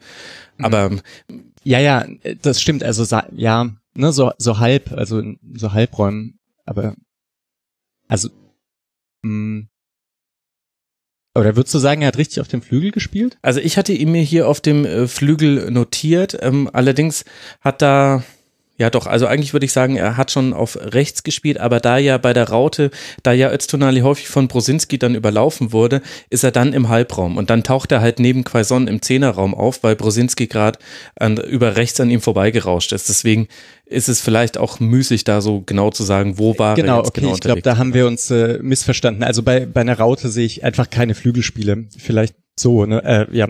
Ähm, aber äh, ja, wie gesagt, ist nicht so wichtig. Ähm, ja, und eben, sie sind halt ein paar Mal ganz gut durchgekommen, obwohl das ja eigentlich genau das Spiel ist, was, was Leipzig spielen möchte. Und ähm, sie haben sich auch aus dem Gegenpressing hin und wieder gut befreit. Das fand ich auch überraschend. Und auch tatsächlich ist es jetzt Leipzig zum zweiten Mal in Folge in der Bundesliga passiert, dass das ein Gegner geschafft hat. Also der SC hat es äh, völlig verrückterweise vor allem beim 1 zu 0 am letzten Wochenende geschafft. Und Mainz 05 hat es in der, in der Partie aber auch dreimal Minimum, da habe ich es mir notiert, vielleicht sogar eine vierte Situation, da hat äh, Jabamin, glaube ich, einen Pass ein bisschen ungenau gespielt. Aber jeweils haben sie es geschafft, dass sich ein Spieler gegen zwei Leipziger, die auf ihn zugekommen sind, durchgesetzt hat und dann den Raum hinter den beiden attackiert hat. Ja, äh, das Gefühl hatte ich auch. Ich weiß auch nicht, warum das passiert. Vielleicht hat es gegen Leipzig einfach schon so lang niemand mehr mehr probiert, obwohl ich glaube, ich meine Gladbach hat ja auch häufig versucht ins Zentrum reinzuspielen mhm. und äh, da sah Leipzig dann relativ gut aus. Ist Vielleicht hängt es dann auch immer mal wieder ab davon, wer spielt. Äh, dann war ja jetzt auch diese Dreierkette. Davor hatte Leipzig ja auch hin und wieder mit Raute gespielt, hat mhm. da einen mehr im Zentrum. Ähm, ja, aber naja gut, ich, also man sollte Leipzig vielleicht auch nicht zu schlecht machen. Also sie haben ja 4-1 gewonnen ähm, und waren ja auch ein paar sehr schöne Aktionen dabei. Also auch Nee, schlecht Kampel machen wollte ja schon nicht. Nee. Ja, ja, Kampel hat's ja schon gelobt, dass äh, dieses, ich glaube 1 zu 0 war es, das ist ja eine super Ballverarbeitung von Kampel mhm. vor der Flanke und, und Paulsen dann noch den Fuß reinkriegt. Das Doppelte schon Fußspitze. Erst Kampel, wie er den Ball vorm ins Ausgehen rettet und dann Pausen, wie er ihn mit der Fußspitze ins lange Eck legt. Also traumhaft. Ja, fand ich auch. Also ja, schönes Sonntagsspiel. Konnte man sich, konnte man sich gut anschauen von beiden eigentlich, ja. Ja, würde ich auch absolut so zustimmen und Leipzig jetzt gegen Bayern, das wird sehr, sehr interessant, meiner Meinung nach. Und Nia KT, weil du ihn vorhin auch erwähnt hast, da hatte ich den Eindruck jetzt in diesem Spiel nochmal in so einigen Laufduellen auch gegen den superschnellen Werner, der hat nochmal richtig einen weiteren Schritt gemacht. Also der war von Anfang an da und war schon immer eine Stütze, obwohl er erst neu gekommen ist. Aber ich habe den Eindruck, der hat sich im Lauf dieser Hinrunde auch tatsächlich weiterentwickelt. Der ist cleverer in den, äh, in den Aktionen in hohem Tempo. Da habe ich noch so ein paar Situationen im Kopf, wo er am Anfang der Saison dann blöde Faust gezogen hat, weil es halt im hohen Tempo reicht, den Gegenspieler so ein bisschen zu berühren und dann fällt er und dann wird das auch gepfiffen. Und dieses Spiel wäre prädestiniert dafür gewesen, diese Faust zu produzieren, gegen Pausen, gegen Werner, gegen Kampel ist er auch mal ins, ähm, also ins Sprintduell gegangen und jeweils hat er das mit seinem Körper so gelöst, dass der Gegenspieler aber nicht fallen konnte oder nicht zu Fall gebracht wurde. Also hat mir auch sehr gut gefallen. Ich finde, der hat echt eine tolle Entwicklung gemacht in dieser kurzen Zeit, wenn es sich jetzt so bestätigt. Gut, dann ist die Frage, ob wir den Tim noch mit dazu holen wollen zu einer allgemeinen Frage zu Leipzig, bevor wir weitermachen mit dem nächsten Spiel. Ja, äh, ich hätte vielleicht sogar ein bisschen die Frage, was ist denn so äh, Leipzig gegen Bayern? Tim, was würdest du sagen? genau, tipp mal. Gib uns mal Ja. einen Tipp, Tim. Und B 2 zu 1. Ja, leider. Allzu viel kann ich da nicht zu antworten, weil nämlich äh, dafür kenne ich mich mit Leipzig nicht äh, gut genug aus, ehrlich gesagt. Bin mir nicht mal sicher, ob ich überhaupt schon ein Spiel in dieser Saison gesehen habe von Leipzig. Das ist ja unglaublich. Du bist Taktikblogger auf Spielverlagerung.de und hast dir kein Leipzig-Spiel angeguckt. Nee. Tim? Nee, nee, bin ehrlich weiß ich nicht. Leipzig äh, läuft bei mir immer so ein bisschen unterm Radar. Ich weiß auch nicht so genau, wie das kommt, aber Das ist ja Ergibt völlig total. Das ist krass. Das ist, das ist ein Skandal. Wahnsinn, dass wir das im Rasenfunk aufdecken konnten, der so wenig auf Skandale aus ist. Das ist ja unglaublich.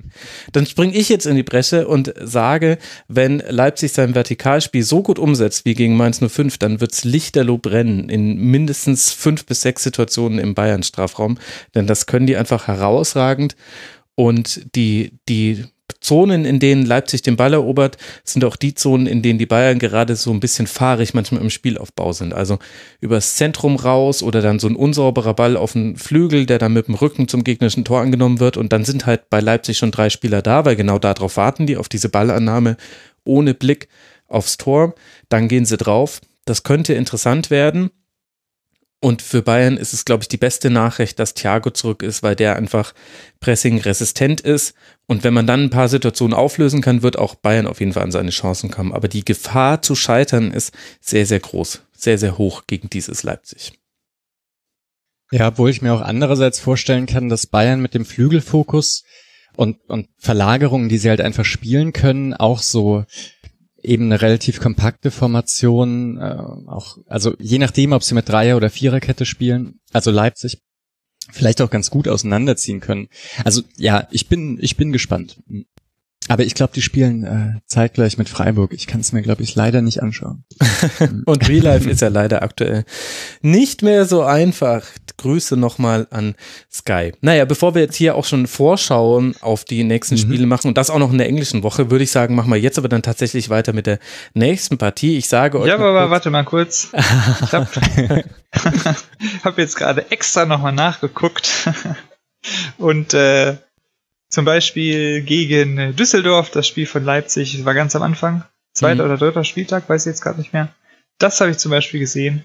Ähm, nur mal zur Info. Ach so, äh, sehr, sehr gut. Dann bin ich sehr stolz auf dich. Da hast du auch mit einer der Dankeschön. besten Leistungen von Düsseldorf in dieser Saison gesehen übrigens. Ist richtig. Die ja. hätten da ja locker was mitnehmen können. Ich glaube, war es nicht sogar ein 0 zu 0 am Ende? Ein Punkt? 1-1, meine ich. 1-1, genau, und hatten gerade in der ersten Halbzeit über Zimmer und auf der rechten Seite unglaublich äh, viele Chancen. Das stimmt. Ja, das war ein gutes Spiel. Für Mainz 05 seinerseits geht es jetzt dann weiter. Also Rasenballsport spielt jetzt eben dann beim FC Bayern, große Überraschung. Und dann zu Hause gegen Werder Bremen. Und Mainz 05 empfängt jetzt Eintracht Frankfurt im nächsten Spiel und trifft dann auf die TSG aus Hoffenheim, was auch eines der Teams ist, über das wir jetzt sprechen wollen. Heute fügt sich alles ineinander. Hoffenheim gegen Borussia Mönchengladbach. 27 zu 6 Schüsse, Tim, 6 zu 1 Torschüsse, Runde 4 Expected Goals zu 0,58 und am Ende steht es natürlich 0 zu 0. Kann man begründen, woran es liegt, dass Hoffenheim in dieser Saison so wahnsinnig viele Chancen nicht in Tore ummünzt? Ah, das ist schwierig. Also es ist natürlich schon auffällig, ja. Ähm, ganz erklären kann man es wahrscheinlich nicht. Man kann vielleicht ein paar ein paar Hinweise geben, aber oder, oder, oder Indizien, sage ich mal, zusammen. Dann lass uns mal die. Indizien auf den, auf den Tisch legen. aber so, also was ja bei, was man bei Hoffenheim schon sagen kann, dass sie grundsätzlich unter Nagelsmann häufig äh, so, so ein sehr vertikales Spiel ähm, durchs Zentrum oder durch die Halbräume ähm, Mhm. pflegen. Das je nachdem hat sich das schon sehr unterschiedlich ausgedrückt. Ähm, so, so der klassische Ansatz, also letzte Saison und vor allem vorletzte Saison häufig mit ähm, längeren Bällen oder mit Vertikalpässen sehr zentral ähm, auf die Stürmer direkt und dann eher Ablage auf die Achter. Jetzt diese Saison hatten sie häufig auch, wie jetzt gegen Gladbach, eher so eine Organisation mit einem Sechser, einem Achter und dann drei Offensivspieler, von denen zwei dann vorne die Halbräume besetzen. häufig auch relativ hoch und insgesamt ein bisschen asymmetrisch zwischen dem einen Offensivspieler und äh, dem Achter, wo dann häufiger zum Beispiel die Ablagen ähm, aus dem Halbraum dann auf den Flügel, auf den nachrückenden äh, Flügelverteidiger gehen, Mhm. der dann entweder direkt Tempo nach vorne aufnimmt oder einen relativ aggressiven, steilen Anschlusspass spielt. Ähm, das heißt, insgesamt sind so die, die Offensivübergänge bei Hoffenheim, wenn sie quasi ins Angriffsdrittel reinspielen, sehr vertikal und sehr, ähm, sehr, sehr zielstrebig, was ja eigentlich gut ist. Ja. Aber das führt dann letztlich dazu, dass sie viele Situationen haben, wo quasi die Abschlusspositionen dann entstehen, wenn das Nachrücken in den Strafraum gerade erst äh, sozusagen abgeschlossen wurde. Also Das sie du mir kommen dann sehr oft mit übersetzen. Tempo zur Grundlinie durch auf Mhm. den Flügelverteidiger und können Ja. dann zum Beispiel den Ball quer äh, scharf vorne reinspielen oder in den Rückraum spielen. Aber sie Ja. haben dann sehr viele Abschlüsse, wo quasi alle Spieler aus der Bewegung, ähm, Mit einem gerade so direkt ankommen. verwerten müssen, meinst du? äh, wo die, wo sie das direkt verwerten müssen. Das ist eigentlich nicht so schlecht. Das kann häufig auch ein Vorteil sein. Mhm.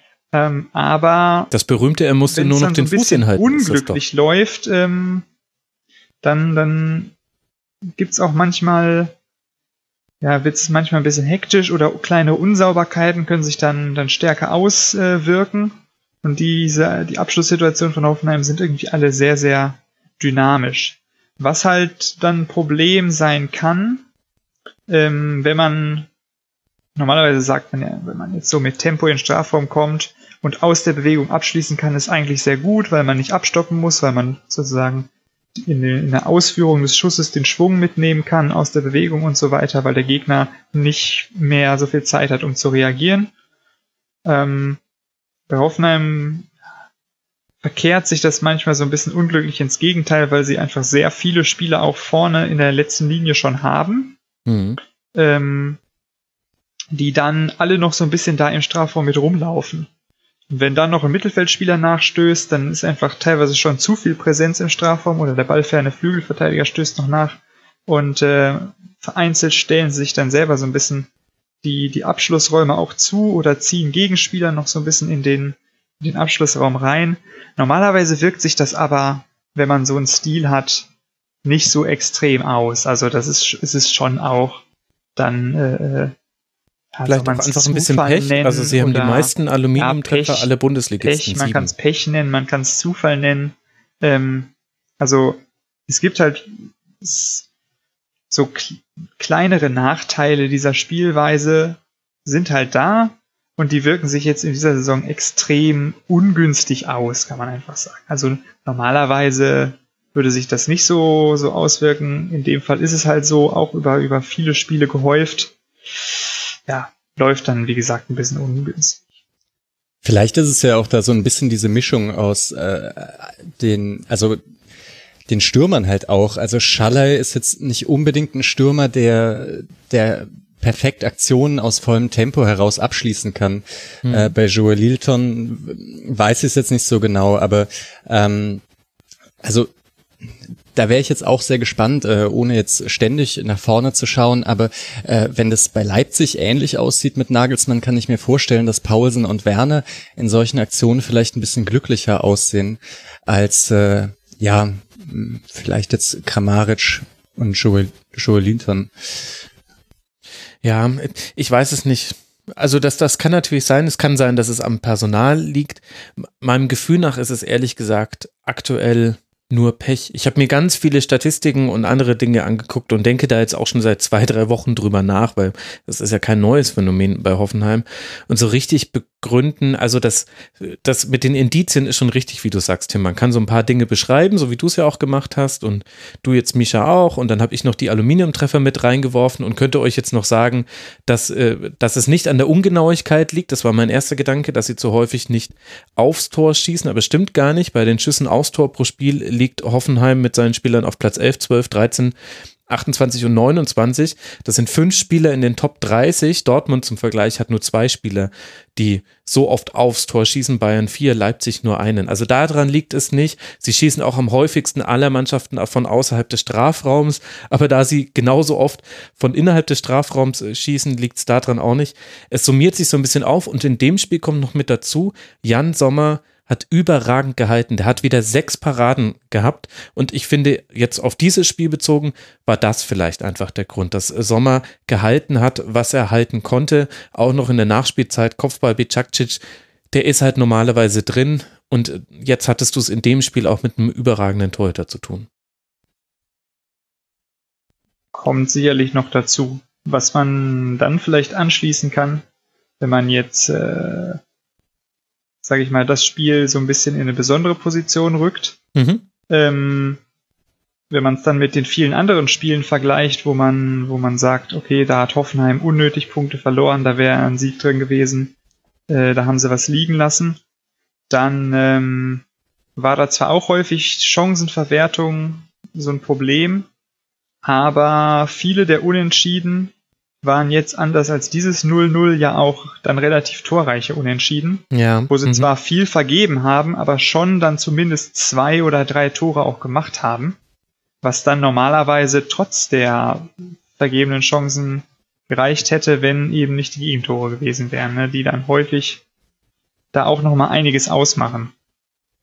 Ist natürlich ein Punkt, den man auch nicht vernachlässigen sollte, wenn man so das Gesamtbild ja, das stimmt. sich anschaut.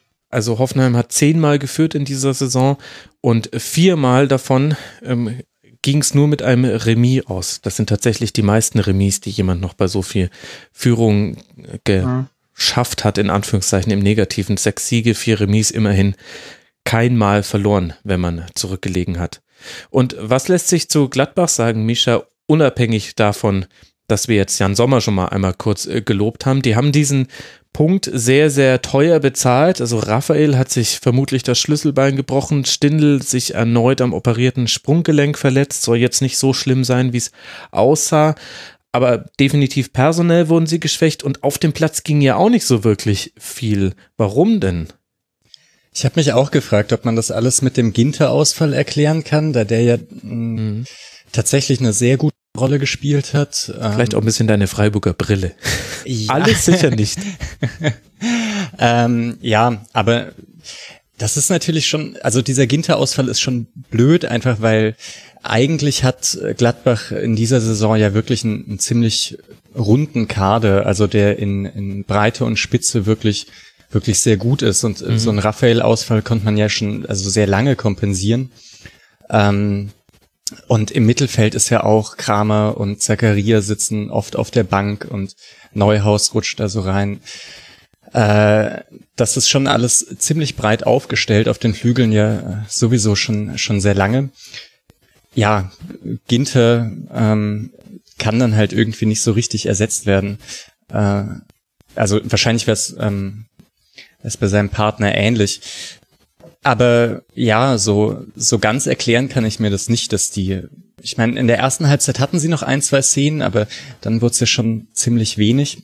Hm. Ich, ich weiß es nicht. Vielleicht, weil es ein Auswärtsspiel war. Das ist ja auch noch eine Sache, die man aus der letzten Saison kennt. Hm. Ähm, aber ja, also so, so ich hatte es nicht so erwartet. Eigentlich ähm, fand ich Hoffenheim-Gladbach gerade zu diesem Zeitpunkt eine sehr spannende Ansetzung. Man hatte da eigentlich ein relativ offenes Spiel erwartet. Ja. Ähm, ich ja. habe den Eindruck, der Schlüssel ist so ein bisschen, ob man Strobel aus dem Spiel nehmen kann. Und dann kam in der Partie jetzt noch mit dazu, das kann man nicht allgemein gelten lassen, aber mit äh, Cuisance hat auch ähm, jemand gespielt, der definitiv kein schlechtes Spiel gemacht hat, der aber halt auch ein paar falsche Entscheidungen hat er schon getroffen im Spiel nach vorne. Und da ging schon so mancher Ball verloren, wo man sich gedacht hat, meine Güte, jetzt hättet ihr doch gerade mal diese eine Umschaltsituation gehabt und später kam ja Banish auch noch mit rein, der auch einfach in den Zweikämpfen, da hat die Physis manchmal noch nicht so ganz ganz gepasst. Aber ich habe immer so den Eindruck, da würde mich auch deine Meinung zu interessieren, Tim, wenn man äh, Strobel aus dem Spiel nehmen kann und der hatte in der Partie nur 32 Pässe bei der drittschlechtesten Passquote, die er in dieser Saison in allen 15 bisherigen Spielen hatte, dann hat man schon einiges geschafft gegen Gladbach, denn damit kann man schon mal verhindern, dass die Bälle so häufig bei Hazard, Stindl und Player landen, in dem Fall jetzt. Ähm, ja, also generell äh, versucht äh, Hacking ja bei Gladbach schon ein bisschen längere Zeit, ähm, so dass das Spiel mit Ball noch mehr Richtung so einem ja strukturierterem Positionsspiel zu entwickeln. Und äh, da gibt's ja auch, da haben sich ja auch schon einige Fortschritte abgezeichnet die sich ja auch in der Tabellensituation wiederfinden in einigen guten Spielen in dieser Saison.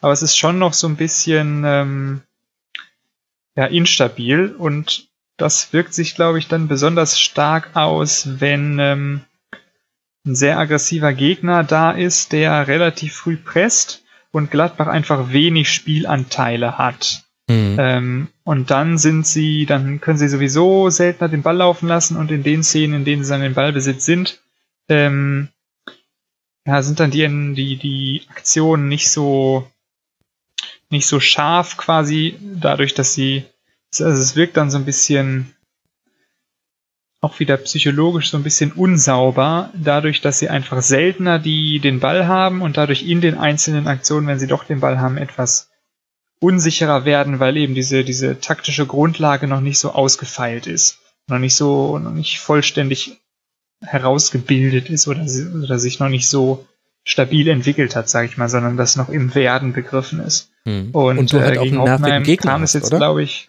also, Wie bitte? Äh, und du halt auch einen nervigen Gegner hast. Also Hoffenheim, ja, genau. Gegen Hoffenheim hat die halt auch wirklich immer genervt, wenn die mal kurz den Ball hatten. Kam das jetzt dann auch quasi zum Tragen, weil, äh, wie gesagt, haben relativ früh gepresst, Hoffenheim. Ähm, Im Angriffspressing nutzt Nagelsmann ja auch häufig Mannorientierung, aber da macht das dann auch schon Sinn und Hoffenheim macht das relativ gut, wie sie genau aus ihrer Grundformation dann sich zu den jeweiligen gegnerischen Aufbauspielern hinorientieren. Im zweiten Durchgang hatte Gladbach dann ja Strobel zurückgezogen in die Abwehr. Ähm, 5-3-2, da konnte Hoffenheim dann noch mal ein bisschen weiter rausschieben.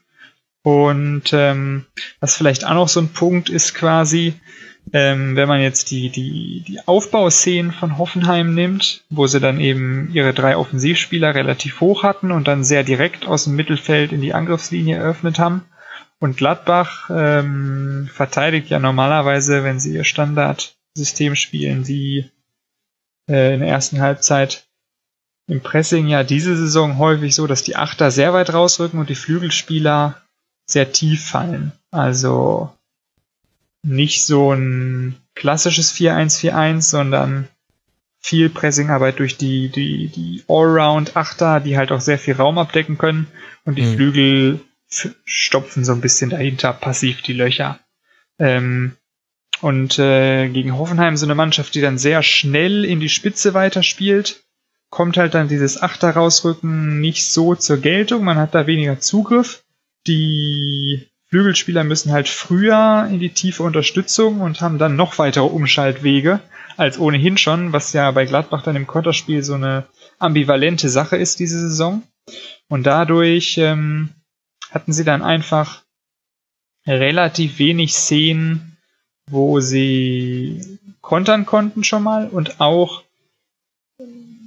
weniger Szenen, wo sie nach Ballgewinnen erstmal kontrolliert den Ball sichern konnten und dann in eine eigene Aufbauphase und Ballbesitzphase übergehen konnten.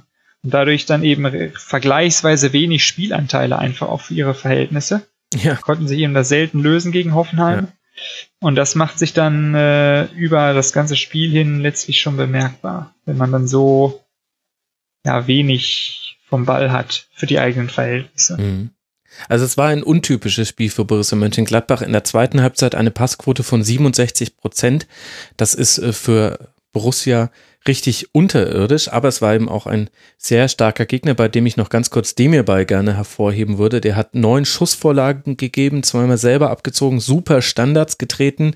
Das, obwohl Hoffenheim bei Standardtoren bisher noch nicht so erfolgreich war, hatte die meisten Ballkontakte zusammen mit Bicakcic, zwölf Balleroberungen, ist immer wieder mit Tempo aus dem Sechserraum nach vorne gestoßen, wo dann auch bei Gladbach nicht immer klar war, wer übernimmt den jetzt. Also der war, fand ich, ein ganz entscheidender Mann. Neben anderen guten Bittenkur war auch zum Beispiel äh, kaum zu stoppen, wurde sechsmal gefault, ist am meisten gelaufen, war auch der schnellste Mann auf dem Feld. Also es war auch einfach ein starker Gegner, aber immerhin ist man ja mit einem Pünktchen davongekommen. Viel schwerwiegender sind da eben dann die Verletzungsausfälle. Das Lazarett wird jetzt wieder größer. Also Raphael, Stindl, Kramer, Ginter, Hoffmann sind verletzt. Janschke zumindest fraglich. Bei Stindl weiß man eben jetzt Stand Sonntagabend auch noch nicht, ob das reichen kann. Jetzt dann im Heimspiel gegen den ersten FC Nürnberg, bevor man dann eben nach Dortmund reisen muss. Das sind die nächsten beiden Partien für Gladbach. Und Hoffenheim spielt jetzt dann in Bremen und dann zu Hause gegen Mainz 05. Das sind die nächsten beiden Partien. Dürfte ich noch ganz kurz mhm. reingrätschen für eine allgemeinere Frage an Tim?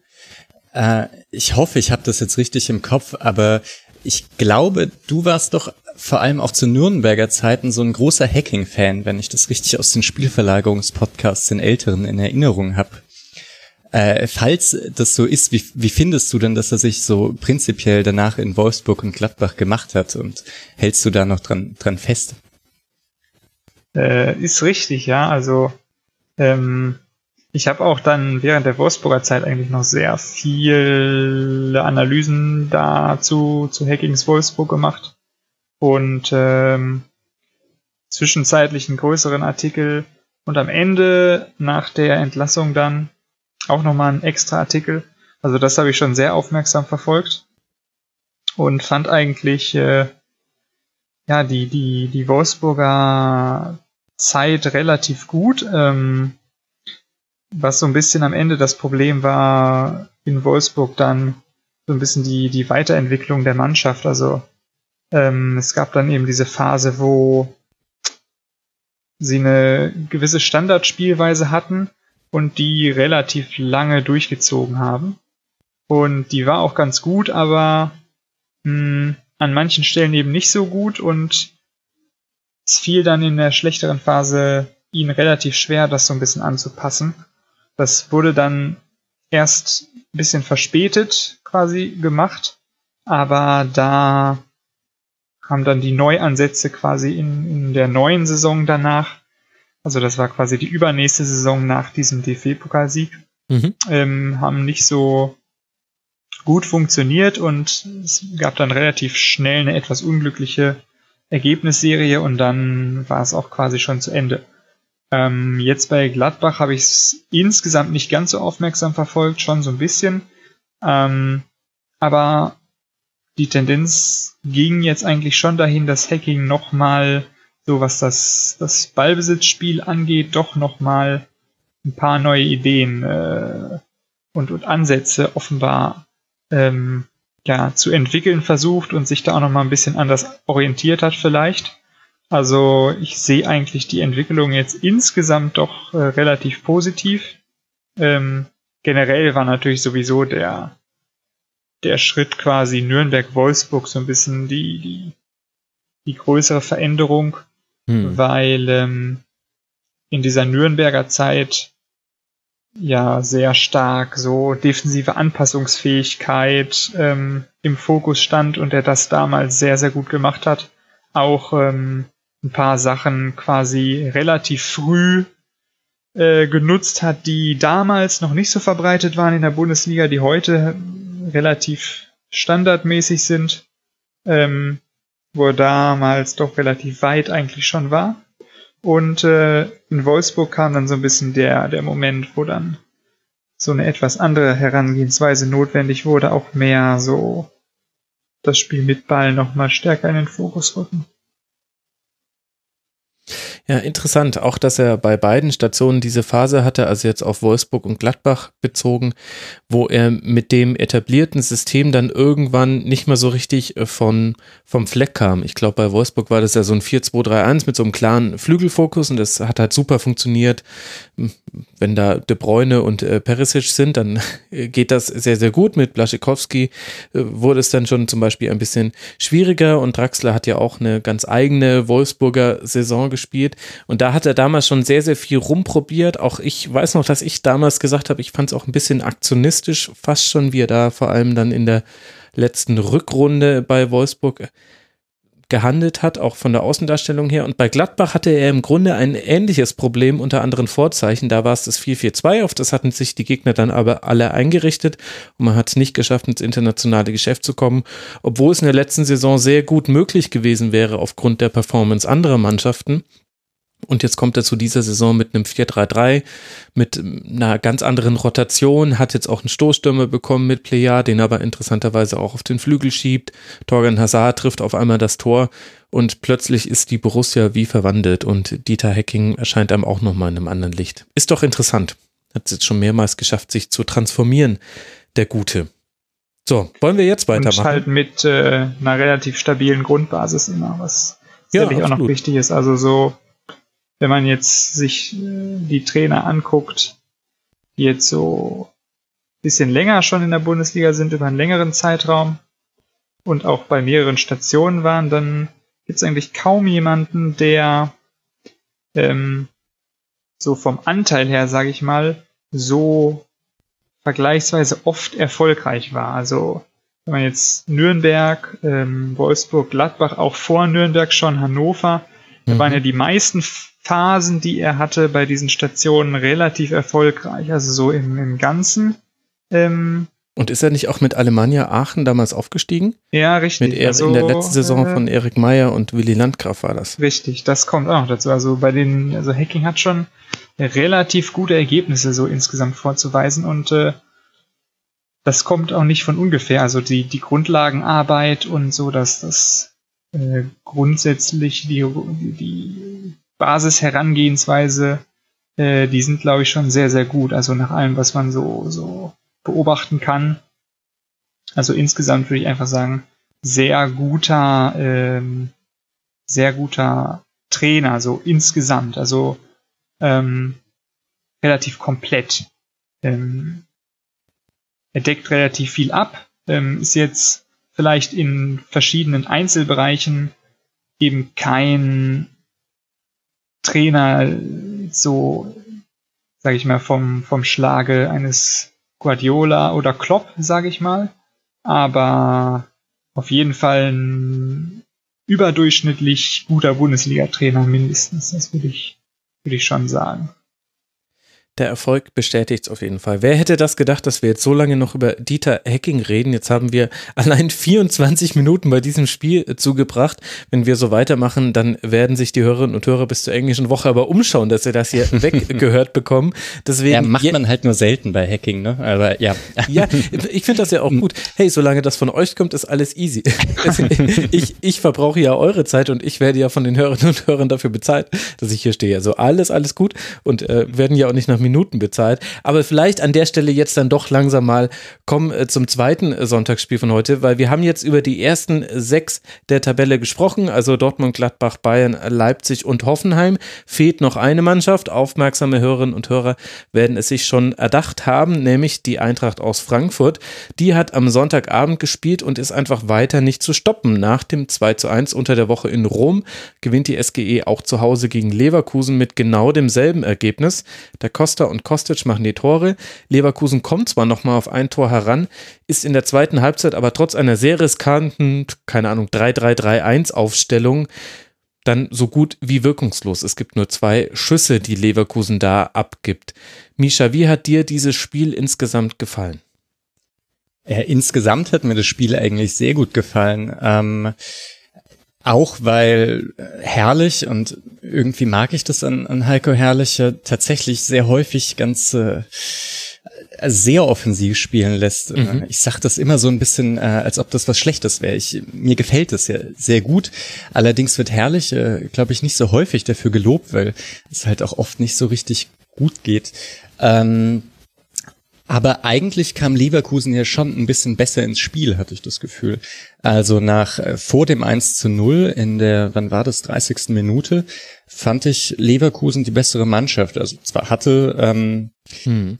da, da hat sich schon so ein bisschen was angedeutet. Ähm, du hast es, glaube ich, auch schon auf Twitter geschrieben gehabt. Bellarabi war absurd weit vorne. Also ich glaube auch nicht, dass der Unglaublich. das auf eigene Faust gemacht hat, sondern ich glaube schon, das war Anweisung. Vielleicht, vielleicht dachte Herrlicher tatsächlich, dass Weise so ganz gut zu Kostic passt und dass er den alleine verteidigen kann, wenn Kostic dann nach vorne rückt, dass, dass man dann eben zocken kann einfach.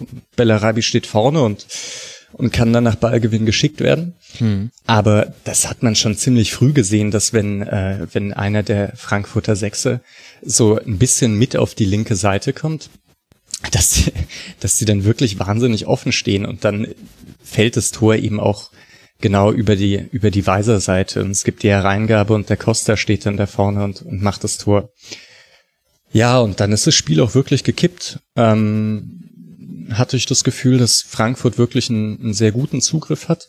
Hm. Ich muss sagen, am Anfang hat mir Frankfurt auch nicht so gut gefallen, weil vielleicht, und da teile ich wieder eine Meinung von dir, ähm, Hasebe gefällt mir auch sehr gut und der fehlte dann doch ein bisschen, hatte ich das Gefühl, im Spiel mit dem Ball. Ja. Also ähm, dann zwar hat das, äh, wer war das, Verlet, ne? Mhm. Ähm, Verlet nicht schlecht gemacht, aber kein Vergleich zu, zu Hasebe, die Bälle zu verteilen und auf, auf die Außen oder auch der lange Ball auf Haller kommen da eben dann doch deutlich besser. Und äh, ohne Hasebe hatte Frankfurt dann eben einfach diese schnellen Außen und diesen physischen Sturm. Und vor dem 1 zu 0 mh, ist, ist es dann vielleicht nicht unbedingt genug, um so eine Mannschaft wie Leverkusen richtig ähm, in Schach zu halten. Und dann aber mit dem 1 zu 0 im Rücken und dass man sich dann noch ein bisschen mehr auf, auf äh, lange Bälle oder eben die Außenschicken konzentrieren konnte, sah das immer, immer besser aus. Und ähm, ja, 2-0, dann hast du ja gesagt, herrlich geht dann so richtig all in.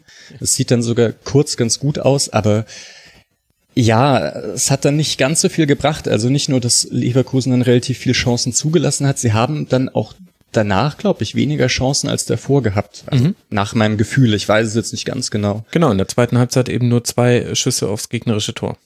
Ja, aber also wie gesagt, der allgemeine Eindruck von diesem Spiel war äh, sehr gut. War auch einiges drin, war auch ziemlich teilweise ein bisschen zu hart für meinen Geschmack. Äh, der Havertz hat gleich gleich nach fünf Minuten zweimal richtig böse auf die Knochen bekommen. Hm. Ähm, ja, aber mh, gerade Frankfurt scheint sich wieder, also ich fand die vor, vorher jetzt in den letzten zwei Spielen auch nicht schlecht, aber ähm, stabilisieren sich wirklich auf einem ganz guten Niveau, ohne, ohne die jetzt so richtig, ähm, also ich möchte jetzt nicht in die Champions League reden oder so, aber ja, das ist schon gut und ich finde es auch immer wieder erstaunlich. Also ich habe ich habe Eintracht vor der Saison eigentlich hm, eher. Ich habe gedacht, wenn die auf Platz 10 stehen, können sie sehr zufrieden sein. Das, der Trainer war weg, äh, einige wichtige Spieler sind gegangen, ähm, Doppelbelastung, das ist schon eine ziemliche Aufgabe und so wie die jetzt dastehen, auch nicht nur wie sie dastehen, sondern wie sie spielen, das finde ich schon ziemlich beeindruckend und konnte man jetzt auch nicht unbedingt erwarten, dass das so passiert. Ja, da fragst du mit mir natürlich äh, genau den richtigen. Aber ich würde die Frage gerne indirekt an äh, Tim weiterleiten. Also äh, die Eintracht spielt ja immer mit einer unglaublichen Power. Das hat man auch wieder in der Partie gesehen und hätten sie den ein oder anderen Konter in der zweiten Halbzeit noch besser ausgespielt oder Tarnich da auch wirklich einige sehr gute rettende Aktionen noch gehabt, dann hätte das auch ein deutlicherer Sieg werden können als jetzt dieses 2 zu 1 am Ende. Aber erklär mir mal, Tim, warum ist es so schwierig, der Eintracht den Stecker zu ziehen. Tja. Weil es haben ja jetzt eigentlich die Gegner schon mit allen Möglichkeiten probiert und man hat aber den Eindruck, die schlechteren Spiele von Frankfurt, die es auch gab in der Saison, die hatten immer eher meiner Meinung nach mit Frankfurt zu tun als mit dem Gegner. Mhm. Also ich muss sagen, ich habe jetzt über die Saison leider nicht so viel von Frankfurt gesehen. Das ärgert mich auch ein bisschen, weil sie ja jetzt wirklich eine ganz, ganz starke Phase hatten. Mhm. Ähm, was ähm, jetzt in dem Spiel erstmal interessant war, eigentlich, äh, also Frankfurt natürlich schon eine sehr intensive Mannschaft und ähm, mit, mit Pressing sicherlich äh, gehe ich mal davon aus, ohne dass ich jetzt so viel gesehen habe, als einem äh, zentralen Element. Mhm. Ähm, aber in dem Spiel mussten sie erstmal, hatten sie erstmal relativ viel Ballbesitz. Also Leverkusen hat sich zurückgezogen und dann entwickelte sich ja über, über weite Strecken der ersten Halbzeit wirklich so ein sehr gleichbleibendes und immer wiederkehrendes Standardmuster aus diesen Frankfurter Ballbesitzszenen, wo dann quasi Leverkusen mit drei Spielern vorne die, die drei Aufbauspieler zugestellt hat, relativ zurückgezogen noch, erstmal gewartet hat, bis der Pass nach außen kam. Da konnten sie dann auch wieder mannorientiert ähm, mit ähm, äh, man orientiert quasi auf den, auf den Flügelverteidiger rausrücken von Frankfurt. Mhm. Mit dem jeweiligen Außenverteidiger. Und ähm, da war dann quasi die Frage, wie spielt Frankfurt von da weiter? Und zu Beginn des Spiels gab es ja noch Probleme für Frankfurt, da die richtigen Entscheidungen zu treffen. Was eben in solchen Szenen immer eine Möglichkeit ist, quasi ein Sechser oder Achter, je nachdem, wie man im Mittelfeld strukturiert ist, sehr weit rüber zu schieben auf die Seite, dann kurz kleinräumiges äh, Kombinationsspiel, zum Beispiel Doppelpass zu versuchen mhm. und dadurch so ein bisschen Raum zu öffnen für einen längeren Pass.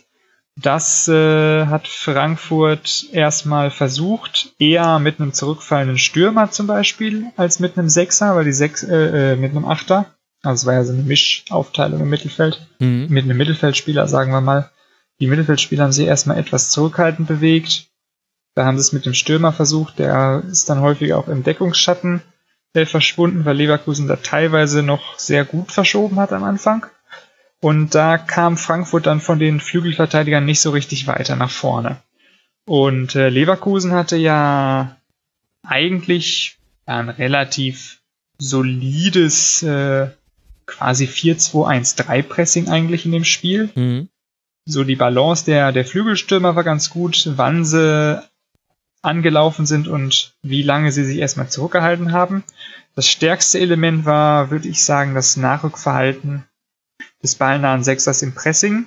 Das heißt, wenn Frankfurt dann zum Beispiel ähm, vom Flügelverteidiger aus versucht hat, unter Druck sich irgendwie zu lösen, zum Beispiel auch mal mit einem kurzen Dribbling nach innen oder mit einem etwas riskanteren Querpass ins Zentrum, dann ähm, sind die Leverkusener Sechser sehr, sehr gut nachgerückt mit starkem Timing. Und da hatten sie dann äh, überraschend viele Balleroberungen in den Szenen, Mhm. wodurch dann eben diese äh, gefährlichen Konter auch entstanden sind über Bellarabi und Brandt, weil die natürlich dann äh, noch in einer relativ hohen Position waren und eher gegen die Halbverteidiger von äh, Frankfurt in Aktion gehen konnten, während die Frankfurter Flügelverteidiger ja schon weiter aufgerückt waren. Ähm, das war sicherlich ganz interessant, dass Leverkusen dann so viele Konter hatte, während Frankfurt ja wiederum das eigene Pressing, was auch einen sicherlich großen, eine große Stärke hätte sein können in dem Spiel, kaum einbringen konnte, weil Leverkusen ja auch sehr viel mit langen Bällen gespielt hat und dann versucht hat, über die Abpraller zu gehen. Ähm, mit, mit Harvards teilweise auch als Zielspieler außen. Ganz interessant, was aber nicht äh, wirklich gut funktioniert hat, weil ähm, dann das, das Nachrückverhalten der Sechser im Ball im Ballbesitz und dann eben auch für die, für die zweiten Bälle in dem Fall ist eigentlich relativ simpel. Und äh, das ist, würde ich auch sagen, so im Großen und Ganzen so ein Leverkusener Problem, so die Verbindung von den Sechsern in die Offensive, was sie so ein bisschen über die Saison schon mittragen, wenn sie 4-4-2 oder 4-2-3-1 spielen. Ähm, und ähm, dann irgendwann im Laufe des Spiels kam ja Frankfurt dann etwas besser in, in die Offensivaktion. Es gab auch irgendwann mal eine Verletzungsunterbrechung, wo ähm, ein paar Spieler relativ lange an der Seitenlinie unten waren und da offenbar was besprochen haben. Also möglicherweise gab es da genauere Anweisungen und es wirkte dann so, dass ähm, Frankfurt von den Flügelverteidigern im Aufbau häufiger ähm, etwas längere Anschlusspässe gespielt hat, häufig eher dann auf den Ball fern als auf den Ball nahen Stürmer, ja. um dann mit Ablagen der Stürmer untereinander zu agieren, Am was dann besser funktioniert hat. Ja. Also irgendwann war genau, halt wieder der sie, konnte dann ein Spieler, ein Spieler den Innenverteidiger rausziehen, Passweg öffnen und dann Alea entweder Raum öffnen oder als Zielspieler, der dann ablegt. Und ähm, da konnten sie dann das Leverkusener Pressing ein paar Mal besser umspielen. Das 1-0 war ja auch quasi eine, eine, exemplarische Szene, wo der Angriff von Da Costa ausging, der wirklich zugestellt wurde von, von Jedwai dann, der rausrückt. Ja. Und dann eben ein guter Mechanismus, guter Spielzug einfach äh, Gegner rausgezogen, Ball einmal abgelegt und dann rüber auf die andere Seite verlagert, wo dann Platz war. Also quasi exemplarisch das, was Frankfurt dann im Laufe des Spiels ähm, besser gemacht hat. Gut, war da natürlich auch ein bisschen ja, glücklicherer Verlauf, dass eben eine von diesen Szenen relativ schnell zum Tor führt, während bei Leverkusen dann dieses knappe, knappe Abseits bei dem einen, äh, mhm. bei der einen Szene dabei ist. Es kommt natürlich dann auch immer zusammen, ne? wenn, wenn Leverkusen von den Kontern irgendwie einen macht in der Anfangsphase, kann es natürlich auch anders laufen. Ja. Ähm, aber war natürlich auch schon so, dass Frankfurt sich äh, ganz gut angepasst hat im Laufe der ersten Halbzeit. Das muss man natürlich auch sagen. Und in den gelegentlichen Szenen ähm, schien dann ja doch auch mal ihre, ihre Qualität im Pressing auf. Mussten sie jetzt nicht so einbringen, weil Leverkusen eben im Aufbau häufig auf den langen Ball gesetzt hat, aber so in einzelnen Szenen hat man dann schon mal gesehen, was Frankfurt da ausmacht. Und Leverkusen doch mal eröffnet hat ähm, das Nachrückverhalten auch da der, der Mittelfeldspieler relativ gut, die sich häufig erstmal zurückgehalten haben und dann sehr explosiv ähm, rausgerückt sind in die Lücke zwischen Flügelverteidiger und ballnahem Stürmer. Ein bisschen verspätet, erst wenn der Pass kam. Oder auch so, so Kleinigkeiten, zum Beispiel gab es mehrere Szenen, ähm, wo Leverkusen Verlagerung hatte im zweiten Drittel dann auf, auf Brand zum Beispiel oder auf Bellarabi, wo dann der ballferne Flügelverteidiger von Frankfurt wieder rausgerückt ist aus der Kette und dann einfach bei Da Costa war das mehrmals sehr gut, einfach die Körperdrehung quasi zum Ball sehr gut gewählt. Genauso eben, dass der ballführende Leverkusener äh, nach innen äh, gedrängt wurde und quasi der Pass diagonal nach außen zugestellt wurde ähm, aber gleichzeitig auch relativ viel äh, noch quasi von dem Passweg durch den Halbraum zugestellt wurde und dann die nachrückenden Mittelfeldspieler es einfacher hatten, die Lücke dann zuzulaufen. Also solche Kleinigkeiten ähm, waren in einigen Szenen schon zu sehen, in dem Fall eben von, von Da Costa, der das ein paar Mal sehr gut gemacht hat. Und da blitzte dann eben auf, was Frankfurt so im, im Zugriffsverhalten für, für Potenzial hat, auch wenn es jetzt in dem Spiel eben nicht so der, der große Schlüsselaspekt war. Absolut. Ja, also das war eine ganz interessante Partie aus Sicht äh, von Eintracht Frankfurt, eben wegen der Anpassungen irgendwann. Also am Anfang äh, war Haller eigentlich ganz gut äh, zugestellt. Dragovic und Tar, die Innenverteidigung von Leverkusen, hat tatsächlich auch wirklich ein gutes Spiel gemacht und trotzdem hatte Haller am Ende des Spiels die zweitmeisten Pässe auf Seite von Eintracht Frankfurt, hat ganz, ganz viele Bälle bekommen von Trapp, der hat viel lang gespielt, Da Costa hat viele längere Bälle gespielt und vor allem dann eben in der zweiten Halbzeit die Verlagerungen, das hat einfach sehr, sehr gut geklappt und äh, dann war das eben ein sehr überzeugendes Spiel von Eintracht Frankfurt, das übrigens Schwerpunkt der nächsten Schlusskonferenz sein wird. Deswegen würde ich sagen, wollen wir es dabei auch belassen. Am nächsten Donnerstag werde ich dann mit meinen Gästen ausführlicher über die SGE sprechen, die dann bei Mainz 05 antritt, bevor man zu Hause den FC Bayern empfängt und Leverkusen aktuell auf Tabellenplatz 11 mit 18 Pünktchen muss jetzt dann auf Schalke antreten, bevor man zu Hause Hertha BSC empfängt. Das sind gerade keine einfachen Wochen für Leverkusen dann hoppen wir jetzt mal ein bisschen in der Tabelle weiter nach unten und wollen uns langsam auf die Mannschaften im Abstiegskampf äh, fokussieren. Ist schon eine Interpretationsfrage, ob man da Leverkusen dazu rechnen möchte. Lasst uns jetzt aber mal über Stuttgart und Hertha BSC sprechen. Der VfB holt den dritten Sieg aus den letzten fünf Spielen, alles überschattet vom Tod vom Vater von Christian Gentner im Rahmen des Spiels. Das ordnet das Ganze dann auch wieder so in die Bedeutung ein, die so ein Dreier dann irgendwie hat. Wir wollen es jetzt aber natürlich trotzdem sportlich einordnen. Also, erst scheint alles in Richtung Hertha zu zeigen. Mischa, Mittelstädt schließt in der 38. Minute einen Angriff mit dem 1 zu 0 ab und Mario Gomez ist fast komplett abgemeldet und dann beginnt die zweite Halbzeit und genau der gleiche Mario Gomez, sogar derselbe in diesem Fall, schießt beide Tore zum Sieg. Kannst du mir erklären, Mischa, was da passiert ist in der Halbzeit? Kann ich nicht. Äh, es ist eines der 15:30-Spiele, das ich in Ausschnitten gesehen habe und da fehlt mir leider der Einblick, dann doch um das ganz genau zu sagen. Ich fand aber, wenn ich mir die Tore anschaue, die Stuttgart geschossen hat und dazu mir die Flankenstatistik anschaue, das waren 26 Flanken und fünf davon sind angekommen, mhm. ähm, fällt schon auf, dass das so ein Weg in den, in den Strafraum war, den Stuttgart gewählt hat und das scheint in der zweiten Halbzeit dann einfach funktioniert zu haben, obwohl man sagen muss, bei den beiden Toren und auch bei einer Chance durch Akolo, äh, die Aktionen davor fand ich nicht so schlecht aussahen. Also ich glaube, einmal gibt's so gibt's so eine Gegenpressing-Aktion vor, ich glaube, vor der Akolo-Chance. Mhm. Beim 1 zu 1 ist es irgendwie auf dem rechten Flügel, da sind sie zu dritt und kombinieren sich so ein bisschen durch und dann kommt die Flanke. Ähm, also auch keine richtigen Halbfeldflanken, sondern eher so, ja, eher vom Strafraumeck.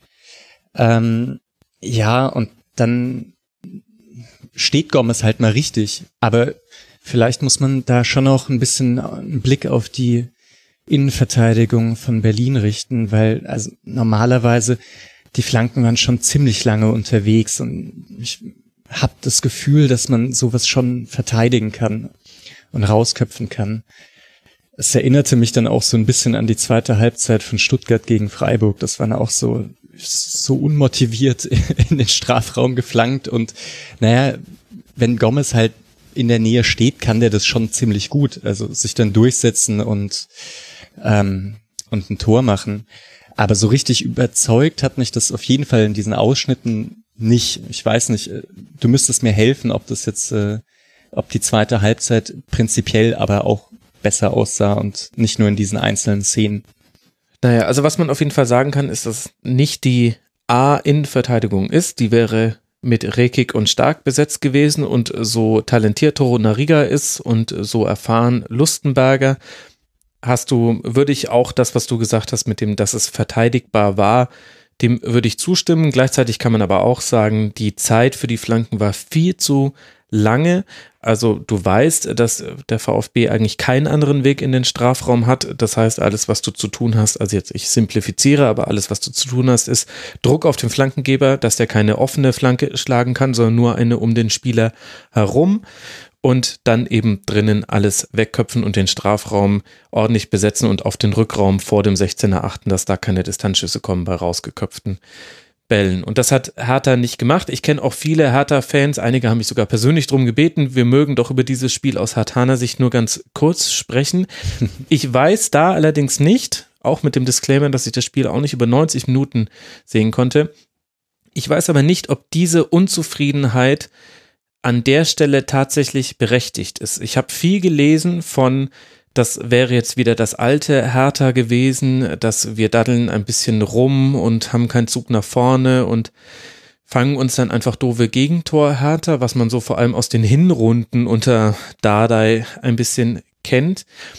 Und ich finde aber, dass, dass das, was ich jetzt sehen konnte in dem Spiel, bestätigt das nicht ganz. Also du hast es ja zum Beispiel schon gesagt, die Chance von Akula war eine Gegenpressing-Aktion und auch vor dem 2 zu 0, da verliert die Härte den Ball an Beck und aber meiner Meinung nach nicht, weil man hinten rum tendeln wollte, sondern weil man fast ein bisschen zu aggressiv von hinten rausspielen wollte. Ich hatte den Eindruck, dass Hertha unbedingt das 2 zu 1 wieder machen wollte und das eher die Einladung an Stuttgart war, aus Ballgewinnen dann noch was zu machen. Und das fände ich wäre dann schon eine Weiterentwicklung zu dem, was man der Hertha früher so unterstellen konnte. Und auch die Reaktion der Spieler, wenn ich mir angucke, also Jahrstein saß neun Minuten nach Abpfiff ungeduscht im Bus, wollte gar nichts sagen den Journalisten. Lustenberger hat gesagt, es war eine der unnötigsten Niederlagen, seitdem er in Berlin spielt und das ist seit 2007 der Fall.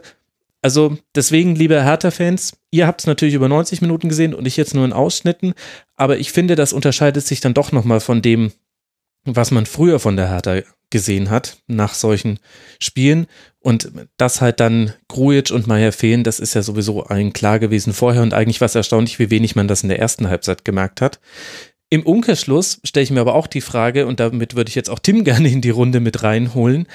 Darf ich ganz kurz noch, ja. also, um, um dich zu unterstützen, muss man ja auch das 1 zu 0, äh, also das war wirklich schön rausgespielt und zwar also von hinten, ne? Äh, mhm. vom eigenen Aufbau, Absolut. dann auf den Sechser gespielt und dann über die Flügel und dann eine richtig schöne Kombination.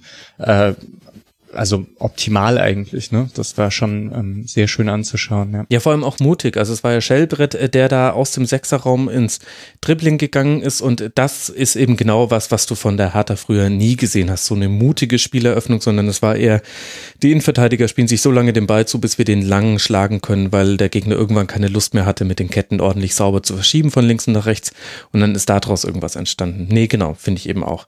Aber Tim, was mich jetzt noch interessieren würde, wäre, deine Einschätzung, wie du auch den VfB Stuttgart in diesem Spiel bewertest. Denn das war jetzt ein wichtiger Dreier. Aber wenn ich mir angucke, was eigentlich bei rumgekommen ist, bei all dem Einsatz, den der VfB definitiv gezeigt hat in der zweiten Halbzeit, dann sind das wieder in der ersten Halbzeit drei Schüsse, keiner aufs Tor davon. In der zweiten Halbzeit sechs Schüsse davon immerhin, vier aufs Tor und zwei daraus wurden ja dann auch verwandelt. Also war das jetzt wirklich schon so deutlich besser als in den Spielen zuvor beim VfB? Hm, also besonders überzeugend fand ich es ehrlich gesagt nicht. Also man muss, glaube ich, schon sagen, es auch ein etwas glücklicher Sieg war. Ähm, Stuttgart, ja, also sie verteidigen natürlich solide, Wobei da auch einige Probleme äh, äh, dabei waren, zum Beispiel im, im einfachen Kettenspiel, ähm, was die, die Organisation des Nachschiebens zum Beispiel der Innenverteidiger anging, in Verbindung mit den, mit den Mannorientierungen auf den Flügeln. Also außen haben sie ja recht häufig mannorientiert verteidigt, das heißt, die offensiven Flügel sind oft nach hinten gefallen. Mhm. Ähm, und wie dann quasi die Innenverteidiger auf mögliche ähm, Unordnungen, die aus diesen Mannorientierungen am Flügel resultieren, wie da die Innenverteidiger genau darauf reagieren, das schien nicht so gut organisiert, sodass dann zwischenzeitlich immer mal doch größere Lücken zwischen den Innenverteidigern waren. Ähm, in, in der Perspektive dann natürlich auch äh, nochmal das 4-4-2 von Hertha äh, besonders effektiv, weil man da natürlich mit zwei Stürmern, die sich viel bewegen, dann die Innenverteidiger da nochmal äh, stärker beschäftigt und das noch ein bisschen mehr provozieren kann. Ähm, ansonsten Stuttgart eben defensiv relativ solide, wie schon die letzten Spiele. Und das große Problem, ähm, vernünftig, vernünftiges äh, Offensivsystem quasi auf die Beine zu stellen, hat sich jetzt in dem Spiel auch nicht groß verändert zu den letzten Wochen, würde ich sagen. Also ähm, bei Stuttgart generell sehe ich eigentlich im Mittelfeld schon ähm, ja vom Personal ein gewisses Problem. Also es, es fehlt ihnen so ein bisschen so ein klar strukturierender Sechser auch. Askasiba ist halt sehr emsig, ähm, läuft viele Lücken zu, kurbelt mhm. auch relativ gut an aber ist jetzt nicht so ganz der, der absolute Stratege, sage ich mal, der wirklich taktisch ganz sauber agiert. Und den haben sie halt als, als Sechser. Jetzt in, in der ersten Halbzeit vor zwei Achtern, aber Castro ist eben auch strategisch nicht so der, der prägende Typ, sondern eher so ein Unterstützungsspieler. Gentner, der immer relativ weiträumig spielt, auch mal Verbindungen abreißen lässt und viel nach vorne geht. Und äh, da hat Stuttgart eigentlich häufig das Problem, dass sie nicht so eine ganz stabile Ballzirkulation durchs Zentrum aufgezogen bekommen und dadurch immer mal dann plötzlich keine Anspielstationen mehr haben und dann nochmal ganz weit zurückspielen müssen. Und so den Gegner einfach selten unter Druck setzen können und nicht nachhaltig ähm, ihre Angriffe sauber vorbereiten können, sondern immer durch diese Verbindungsprobleme dann zwischenzeitlich wieder eine schlechte Situation eintritt und dann müssen sie wieder quasi ganz von vorne anfangen oder geraten unter Druck. Es zieht sich so ein bisschen durch und ähm, ist auch nicht so ganz einfach da, mit dem Personal eine wirklich optimale Mittelfeldkonstellation herzustellen. Dazu kommt jetzt oder kam jetzt in dem Spiel, ähm, war aber glaube ich auch nicht zum ersten Mal, dass die, die Rollen der Offensivspieler dann noch relativ simpel waren. Also, also Gonzales links, ähm, der da als Linksfuß relativ, ja, linear agieren sollte. Jetzt nicht unbedingt so die optimale Rolle. Also halt die Linie und runterrennen und flanken, meinst du damit? Richtig, ja. Und mhm. äh, im wahrsten Sinne des Wortes linear. Ja, da bekam Stuttgart natürlich auch relativ wenig äh, äh, äh Verbindungen ins Spiel. So. Und das, das prägt eigentlich so ihre ganze Saison und deshalb sind sie auch relativ ungefährlich offensiv. Was sie eben in dem Spiel mal versucht haben, war so ein bisschen Rochaden von Castro, der häufiger im Spielaufbau dann nach links auf den Flügel gegangen ist, wenn González sich mal ein bisschen hat zurückfallen lassen, um so zu versuchen, dass vielleicht Castro in den Rücken des Rechtsverteidigers kommt und da irgendwie einen, einen längeren Pass am Flügel entlang erlaufen kann. Ähm, ist aber nicht wirklich aufgegangen. So ein Mechanismus, den man häufiger bei manchen Bundesligamannschaften sieht, ist aber meistens eher effektiv, wenn der Gegner irgendwie Dreier- bzw. Fünferkette spielt, was Hertha halt schon gemacht hat häufiger in der Saison, aber jetzt in dem Spiel eben nicht. Und ähm, so die, die, die, den ganz großen Durchbruch würde ich da bei Stuttgart ehrlich gesagt nicht sehen. Also in der zweiten Halbzeit waren sie zwar schon etwas gefährlicher, das ist richtig. Da haben sie dann ja auch eher so 4-2-3-1, 4-4-1-1 gespielt, was vielleicht in der, in der Gesamtsituation nicht so ungünstig ist, wenn man sowieso im, im, im Spielaufbau Probleme hat, dass man da sagt, okay, ähm, dann spielt man eben nur mit einem Sechser und, und Gentner aufrückend und bringt dann eben noch einen zusätzlichen Spieler nach vorne, der relativ nah um Gomez herumspielen kann. Dass man da einfach noch ein bisschen mehr Präsenz hat, falls mal Abpraller kommen, falls doch irgendwie mal ein sauberer Querpass vom Flügel scharf in den Zwischenlinienraum kommt, dass man da noch einen Spieler mehr hat. So ein bisschen hat sich das ja auch ausgezahlt dann bei diesen, bei diesen Gegenpressing-Situationen, die ihr angesprochen mhm. habt, in der Entstehung der Tore. Ähm, aber das war wirklich nur so eine, so eine kleine Veränderung. Und ich meine, das ist jetzt ja auch nicht der, der große, ist so die neue große Variante, die da ausgepackt wurde, sondern eine, eine, einfach eine normale Variation, die eben etwas besser zur Situation passte und dann in, in zwei, drei Szenen so ein bisschen geholfen hat, sage ich mal. Ähm, das 1-1 war ja auch relativ überraschend zu dem Zeitpunkt. Also war jetzt nicht, dass sich da irgendwie vorher noch großartig schon über Chancen, die dem vorausgingen, was angedeutet hätte, sondern relativ überraschend. Mhm. Und, wenn dann ähm, meistens nur, wenn harter Fehler gemacht hat. Also Lazaro hat einmal Akulo vor die Beine geköpft, der hat dann aber das mhm. Tor verfehlt. Und ja, aber es hat ja bei dem zweiten Tor zum Beispiel, äh, mhm. ich glaube, das war das zweite Tor. Ich hoffe, ich vertausche das jetzt nicht, aber ich meine, es war beim zweiten Tor. Wo Beck dann den ähm, Ball gewinnt. Genau. Mhm. Das waren ja dann auch äh, einfach auch zwei sehr gute Einzelaktionen in dem Fall von, von Gomez und Gentner, ähm, die da wirklich ganz entscheidend das Tor sozusagen ja erzwungen haben wohl auch ja also, also jetzt, es muss, musste schon so quasi funktionieren in der Szene, dass wirklich die beiden Spieler da Top-Entscheidungen und Top-Aktionen äh, machen. Ähm, wobei man da auch schon quasi aus der Dynamik heraus dann relativ früh sehen konnte, okay, das wird eine ganz gefährliche Situation irgendwie. Also sehr, sehr, so ein bisschen, das war wirklich mal so eine Szene, so mit Ansage, mit Ankündigung. Ähm, das war aber dann auch quasi zum Beispiel so eine, so eine, so eine Situation, eine der optimalen Situationen für Gentner quasi, also genau auf seine Spielweise zugeschnitten, die Szene. Ähm, und das ist natürlich eine, eine, Konstellation, die sich einfach aus der Dynamik des Spiels ergibt, wo dann auch äh, ganz viele Detailfaktoren einfach reinspielen. Und ähm, dann ist halt mal ein Spiel dabei, wo genau so eine perfekte Konstellation oder fast perfekte Konstellation entsteht, dass man eine optimale Situation hat, in der quasi der Spieler genau äh, zu der Dynamik der Szene passt.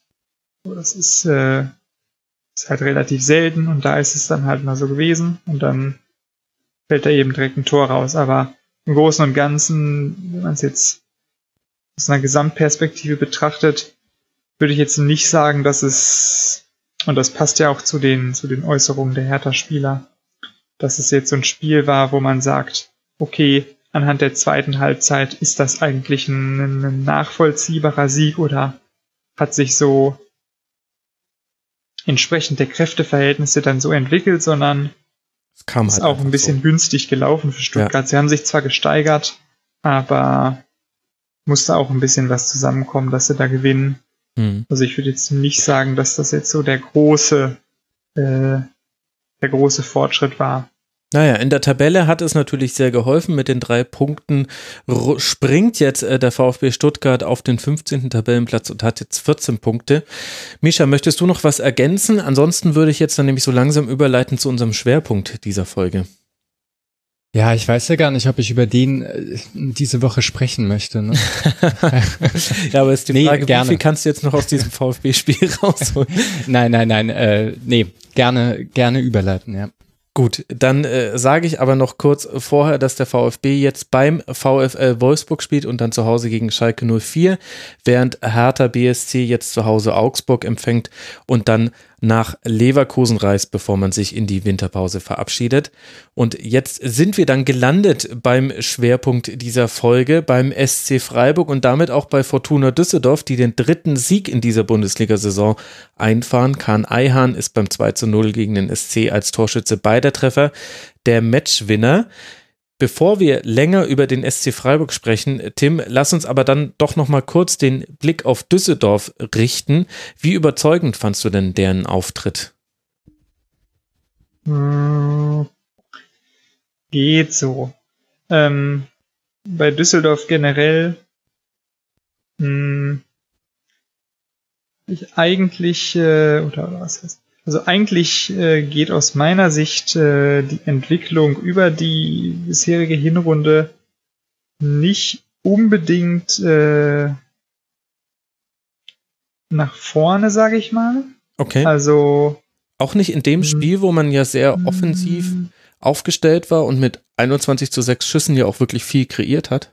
Ja, ja, ja. Also also meine ja, wie soll man sagen? Also grundsätzlich würde ich eigentlich sagen, zu Anfang der Hinrunde waren sie, waren sie etwas stärker, dann sehr häufiger auch äh, noch mit 5-3-2 zum Beispiel gespielt, unter anderem in dieser Partie in Leipzig. Ähm, mhm. Das war häufig relativ gut. Irgendwann hat Funkel dann angefangen, stärker auf 4-4-2 zu gehen. Und äh, das wurde halt oftmals nicht so gut ausgeführt. Ähm, indem quasi die dieses 4-4-2 ja sehr mannorientiert am Flügel interpretiert wurde und dann die, die Flügelspieler relativ tief zurückgedrängt wurden, Düsseldorf dann häufig weit hinten drin stand und eigentlich eine relativ ja, einfache Defensivausrichtung hatte, mhm. mit Problemen im Umschalten und da ja dann wenig Zugriff im Mittelfeld auch, weil das einfach ein relativ einfach gestricktes 442 war, was sich relativ leicht hat zurückdrängen lassen. Ähm, und da tendieren sie jetzt über die letzten Spiele auch immer noch hin. Zum Beispiel gegen Wolfsburg, die Heimniederlage war relativ schwach. Da hatten sie ein paar Spiele von, von der Kategorie. In der Grundhaltung äh, war es ja jetzt gegen Freiburg auch äh, defensiv erstmal 4-4-2, relativ unspektakulär alles. Grundstabilität äh, im Spiel gehabt, aber das war es dann auch erstmal. Ähm, Im Aufbau hat Düsseldorf ja auch häufiger Probleme, weil ähm, Botzek sich relativ oft zurückfallen lässt und dann bleibt meistens nur ein anderer Spieler im Mittelfeld, in dem Fall jetzt Stöger. Mhm. Das ist dann schwierig, die Verbindungen herzustellen, zumal jetzt Stöger auch nicht der Typ ist, der da so, sag ich mal, ähm, positionelle Stabilität reinbringt, sondern äh, zwar so punktuell kleinräumig Verbindungen herstellt und relativ flexibel agiert, aber das eben so situative Verbindungen sind. Er füllt dann da mal Raum und da eine Verbindung auf und kurzzeitig kann man dann mal eine, einen Spielzug starten, aber ist jetzt keiner, der großräumig, sage ich mal, das Mittelfeld zusammenhält ähm, und, und strukturiert, ähm, sondern auch von seiner Tendenz her ja auch eher als Offensivspieler quasi ausgerichtet. Mhm. Ähm, das heißt, es waren schon eigentlich einige Punkte dabei, ähm, wieder einige Probleme dabei bei Düsseldorf und jetzt noch nicht so, so das, das ganz große besondere Element, ähm, was aber im, gerade im, im Verlauf des Spiels immer stärker ähm, vielleicht sogar der entscheidende Punkt war und sicherlich eine gute Maßnahme von Funkel auch, war ja, dass dieses 4-4-2 dann gegen den Ball verstärkt angepasst wurde. Also gerade in der zweiten Halbzeit dann häuften sich auch die, die Szenen, wo eben einer der Flügelspieler eben nicht äh, mit hinten verteidigt hat, sondern wirklich teilweise ganz bewusst auch aus dem normalen Pressing fast schon ausgenommen war mhm. und äh, höher gespielt hat. Das war dann meistens dann Rahman von links, der dann, wie gesagt, eher im Zentrum fast schon verteidigt hat, wie so ein zusätzlicher Zehner, da einfach die Räume zugestellt hat. Dadurch wurde dann die linke Seite ein bisschen aufgegeben. Freiburg konnte ein bisschen aufrücken. Gieselmann ist als Linksverteidiger dann sehr weit rausgerückt und hat so eine asymmetrische Dreierkette mit einer Viererkette davor hergestellt, wo dann Usami tiefer zurückgefallen ist. Die hinteren sieben Spieler hatten dann eine sehr gute Diagonalität auch. Und vorne waren eben drei relativ zentral positionierte Umschaltspieler. Und das war schon eine sehr gute Anpassung im Verlauf des Spiels, ähm, die ich jetzt in anderen Partien so noch nicht gesehen hatte. Von Düsseldorf weiß ich jetzt nicht, ob sie das schon irgendwann mal gemacht haben. Nee, also ähm, so wie sie es gegen Freiburg gespielt haben, war es jetzt tatsächlich. Ja, okay, also das war schon, war schon wirklich gut, ähm, auch relativ gut umgesetzt. So, so vom, vom, vom Timing, Herausrücken von Gieselmann und dann auch so wie die, diese Viererlinie da sich positioniert hat, war relativ sauber, konnten da ein paar Passwege gut verstellen und äh, dann eben das Konterpotenzial über den zentraleren Rahman als zusätzlichem Spieler neben den Stürmern da gab es dann ja auch reichlich Umschaltsituationen für, für Düsseldorf und dann auch für ihre Verhältnisse sehr viele Torchancen. Du hast ja eben die Schussstatistik irgendwie gesagt, 21 zu irgendwas. Mhm, oder so. Sechs, ja. Ne? Mhm. Ja, also schon sehr deutlich. Also das war wirklich eine, eine, eine gute Maßnahme in dem Spiel. Gerade, dass das dann auch mit der, mit der Zeit quasi so verstärkt wurde und teilweise so wirklich extrem umgesetzt wurde, da hatte Freiburg dann auch wirklich Probleme, sich darauf einzustellen und hat das auch häufiger quasi dann auch gemerkt, wenn irgendwie ein Spieler dann den, den Ball nach vorne getragen hat durch diesen erstmal relativ großen Freiraum, dass da dann auch so ein bisschen ja Unsicherheit war, wie man jetzt genau sich verhalten soll. Soll man jetzt noch weiter andribbeln? Wann spielt man Pass? Versucht man sich eher nach außen oder nach innen zu orientieren in der Szene? Da mussten die Freiburger Spieler sich erstmal so ein bisschen äh, äh, drauf einstellen.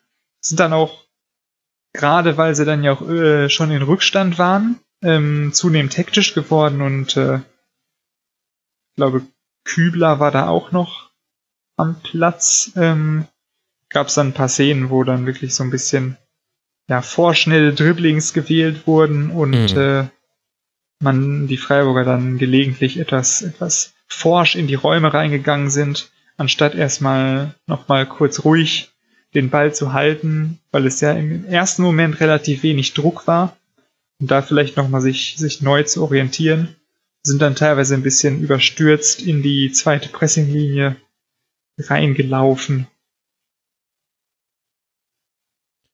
Da hat äh, Freiburg tatsächlich so ein bisschen den, den Faden verloren. Auf der anderen Seite hat Funkel nach dem Spiel gesagt, beste Defensivleistung mit Abstand in dieser Saison. Die Statistik gibt ihm auf jeden Fall recht, nur sechs Schüsse zugelassen.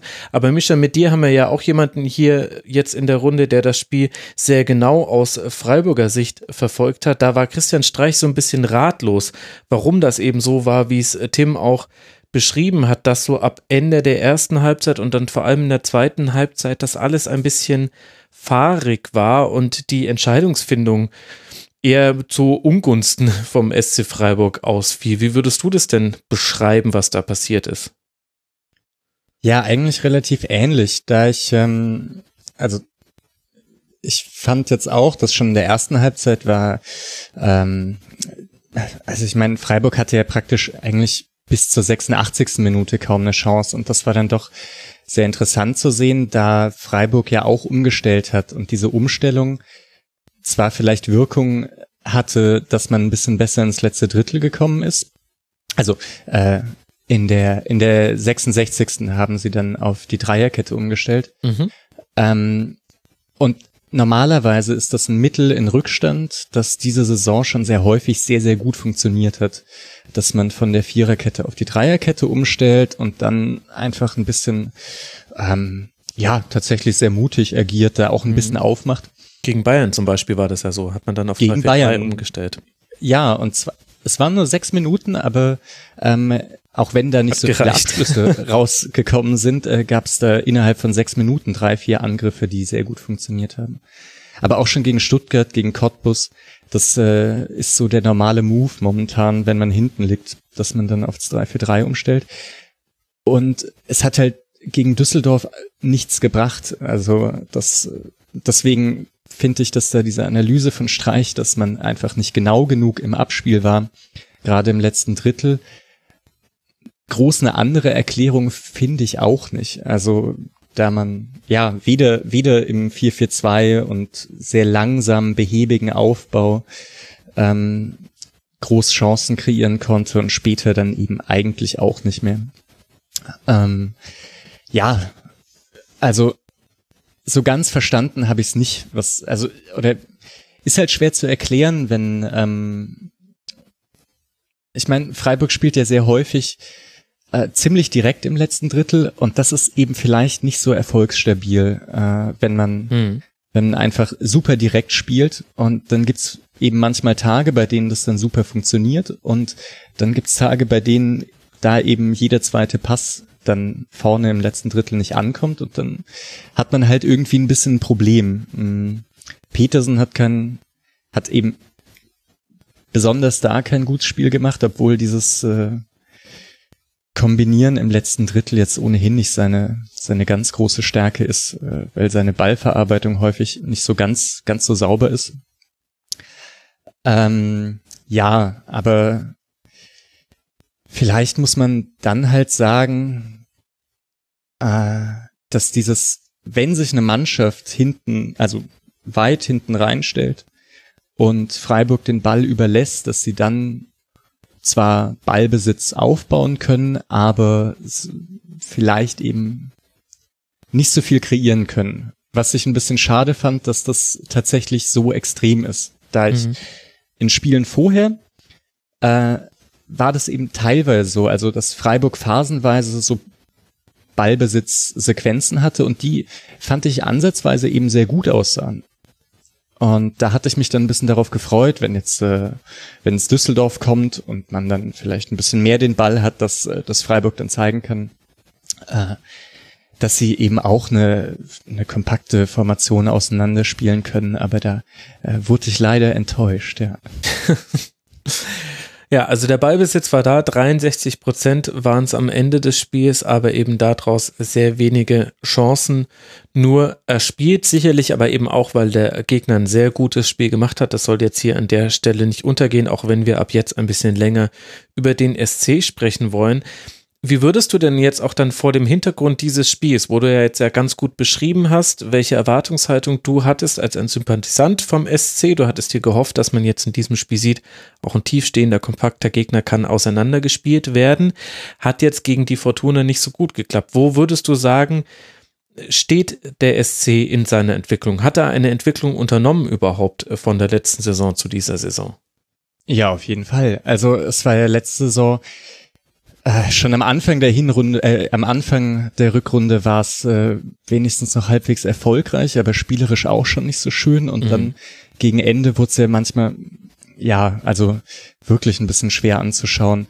Und das ist diese Saison wirklich nicht so. Also mhm. es, sicher gab es irgendwie so Partien wie gegen Leverkusen, in denen Freiburg vor allem über die Defensive gekommen ist. Und muss man auch noch sagen, Freiburg ist erstmal eine Mannschaft, die gerade mit Streich immer einen sehr guten Plan hat, wie man gegen den Ball arbeitet, ähm, das meistens perfekt ausfüllt, außer gegen Augsburg, ähm, und dann eben ziemlich gut umschalten kann, aber da kamen ja viele attraktive Spiele raus. Also ich meine, gegen Bremen, ich denke, das ist immer noch das Spiel mit den meisten Abschlüssen der Saison. Mhm äh, gegen Frankfurt schon schon das äh, am ersten Spieltag.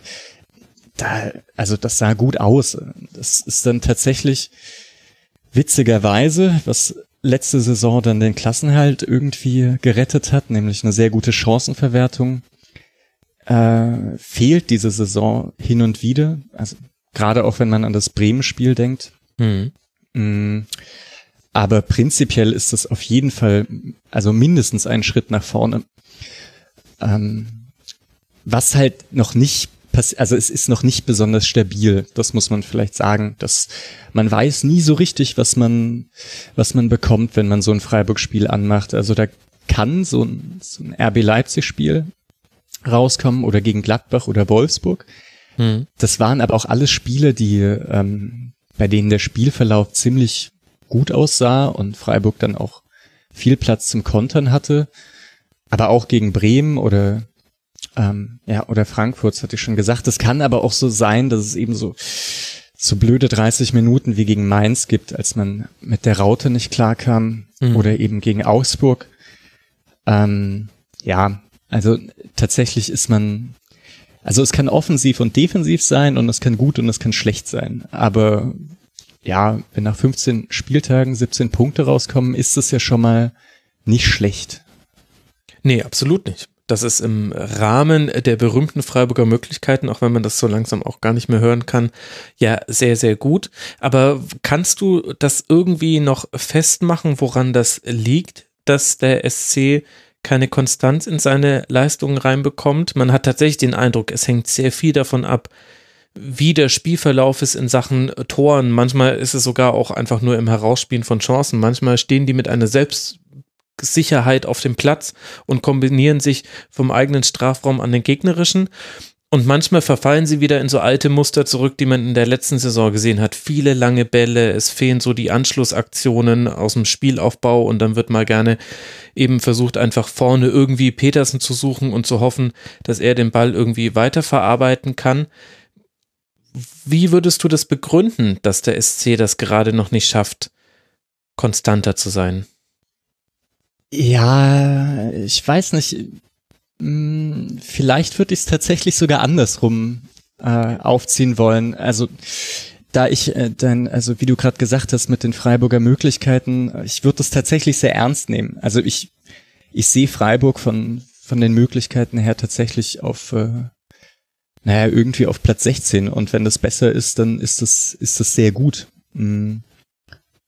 Äh, auch, Aber auch also in auch dieser Saison, wo mit Fortuna Düsseldorf und dem ersten FC Nürnberg zwei eher kaderschwache und auch spielschwache Aufsteiger in die Liga gekommen sind? Ja, deswegen sagte ich Platz 16, nicht Platz 18. Okay. Ähm, ja, also ich finde, Tim hat es ja vorhin gesagt, in der Bundesliga, was die Kader angeht, da, da sind einfach sehr gute Kader dabei. Und wenn man sich dann überlegt, dass Freiburg noch so ein bisschen mit Verletzungsproblemen zu kämpfen hatte, dass sie ganz viele Spiele, äh, Spiele ohne ohne Niederlechner und Petersen machen mussten, dann erst Kübler und danach Stenzel verletzt und beide noch nicht so richtig fit. Franz lange mit Problemen und also Freiburg hat jetzt einen Kader, bei dem die das etwas besser auffangen können, also mit, mit Gondorf und Waldschmidt und Heinz. Es sind so Ausfälle nicht mehr ganz so dramatisch wie letzte Saison. Aber man merkt dann doch, dass es so ein, so manchmal ein bisschen, ein bisschen knapp wird. Und dann vielleicht eben auch, also man merkt ja auch, wie in, in welch kurzer Zeit, wie wichtig Waldschmidt geworden ist, damit da vorne irgendwie viel passiert. Ähm, wenn der halt dann so einen schlechten Tag hat wie in Düsseldorf, ist, ist schwer zu kompensieren, weil man dann nicht richtig weiß, wen man jetzt reinholen möchte. Also der, der das dann offensiv machen kann. Mhm. Wie viel Hoffnung legst du da in Rave, der ja ein bisschen dafür geholt wurde, um vom Flügel aus Spielgestalter zu sein beim SC und das ja noch nie so richtig zeigen konnte, einfach wegen der persönlichen Verletzungshistorie? Ja, ähm, ich möchte ihn jetzt nicht abschreiben, weil ich glaube, man hat ihn wirklich einfach zu selten gesehen. Es gab, es gab eben letzte Saison dann äh, drei, vier Spiele am Stück und diese Saison hat man ja auch noch nicht gesehen.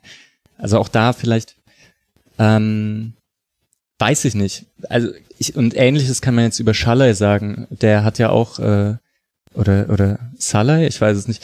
Schalay. Ähm, Schalay. Der hat ja auch zwei, drei Spiele gemacht, bei denen er mhm. ganz gut aussah. Aber bei den beiden, die scheinen ja ein bisschen äh, das Problem zu haben mit der Freiburger Spielweise, da körperlich ein bisschen überlastet zu sein und sich häufig Verletzungen zuzuziehen. Oder bei, bei Schalai weiß man es noch nicht, der ist noch nicht so lange da. Aber deswegen bin ich gespannt, ja. Ähm, so ein bisschen mehr Hoffnung setze ich eigentlich mh, mm, auf einen weiteren Aufwärtstrend von Haberer, also bei so Leuten, die, die länger da sind. Äh, ist ja ohnehin ganz spannend, dass Freiburg jetzt schon lange so gar keinen ganz großen Umbruch mehr hatte und sich so punktuell manchmal ein bisschen, also punktuell Abgänge hatte und punktuell Zugänge. Mhm. Ähm, und ich würde sagen, dass Haberer, wenn man den zurückzieht auf, auf die sechs, dass das vielleicht nochmal das Spiel ein bisschen ändern könnte. Ähm, aber ja, ähm, ja, wie gesagt, Rave kann ich nicht richtig sagen. Bin ich selbst gespannt, ob der nochmal so richtig reinfindet. Hoffe ich natürlich, ja. Ja, dass äh, Habra jetzt äh, auf der, auf der als Sechser quasi spielt oder gespielt hat. Ähm, jetzt mit äh, Koch in dem Spiel. Äh, ist, würde ich jetzt zum Beispiel als, als interessante Entwicklung äh, bezeichnen, die auch Freiburg doch schon noch mal so ein bisschen besser macht. Also die Besetzung der Sechserposition war ja in den letzten Jahren immer so ein bisschen so ein Thema. Und ähm, ja, da scheint doch jetzt das eine ganz interessante Kombination zu sein. Ich war eigentlich zum Beispiel von Koch, fand ich ähm, am Anfang nicht so besonders überzeugend. Aber jetzt zuletzt ein paar Mal hatte ich doch den Eindruck, dass er sich gerade so was, was ähm, Lösungsfindung im Gegenpressing unter Druck äh, angeht, extrem verbessert hat. Und ähm, da doch jetzt auch sehr wichtig teilweise war, um irgendwie äh, in Umschaltsituationen zu kommen, um keine gegnerischen Ballgewinne im Gegenpressing ähm, zuzulassen das, da hatte ich schon einen sehr guten Eindruck jetzt über die letzten paar ja, Spiele, die ich von Freiburg gesehen habe, waren häufig auch nur äh, teilweise äh, Phasen von Spielen, also nicht komplett. Aber das fand ich doch sehr interessant. Und äh, das wäre schon so eine Sechser-Kombination, die vielleicht so auf, auf Sicht ähm, nochmal einen gewissen Push geben kann, auch wenn es eben alles noch ein bisschen instabil ist jetzt in dem Spiel ja auch aus den Aufbausituationen gab es ja schon so ganz, ganz interessante Ansätze, relativ kleinräumig auch, sich zu positionieren mit den Sechsern und den Innenverteidigern um die Düsseldorfer Stürmer rum. Gab da so ein paar Ansätze, dann ähm, weiter vorne war ja nicht nur Waldschmidt, sondern auch häufig äh, der, der linke Mittelfeldspieler, der sehr zentral gespielt hat und sich auch schon relativ früh eigentlich in den Aufbauphasen ähm, sehr mittig positioniert hat. Also dann Mhm, wirklich teilweise zwei, zwei Spieler, die so zehnermäßig zwischen den Düsseldorfer Sechsern sich versucht haben anzubieten. Und das waren sicherlich interessante äh, Ansätze, halt noch nicht so ganz die, die stabilen Szenen ähm, in der ersten Linie geschaffen, um dann wirklich diese Positionierung im Zwischenlinienraum sauber anspielen zu können.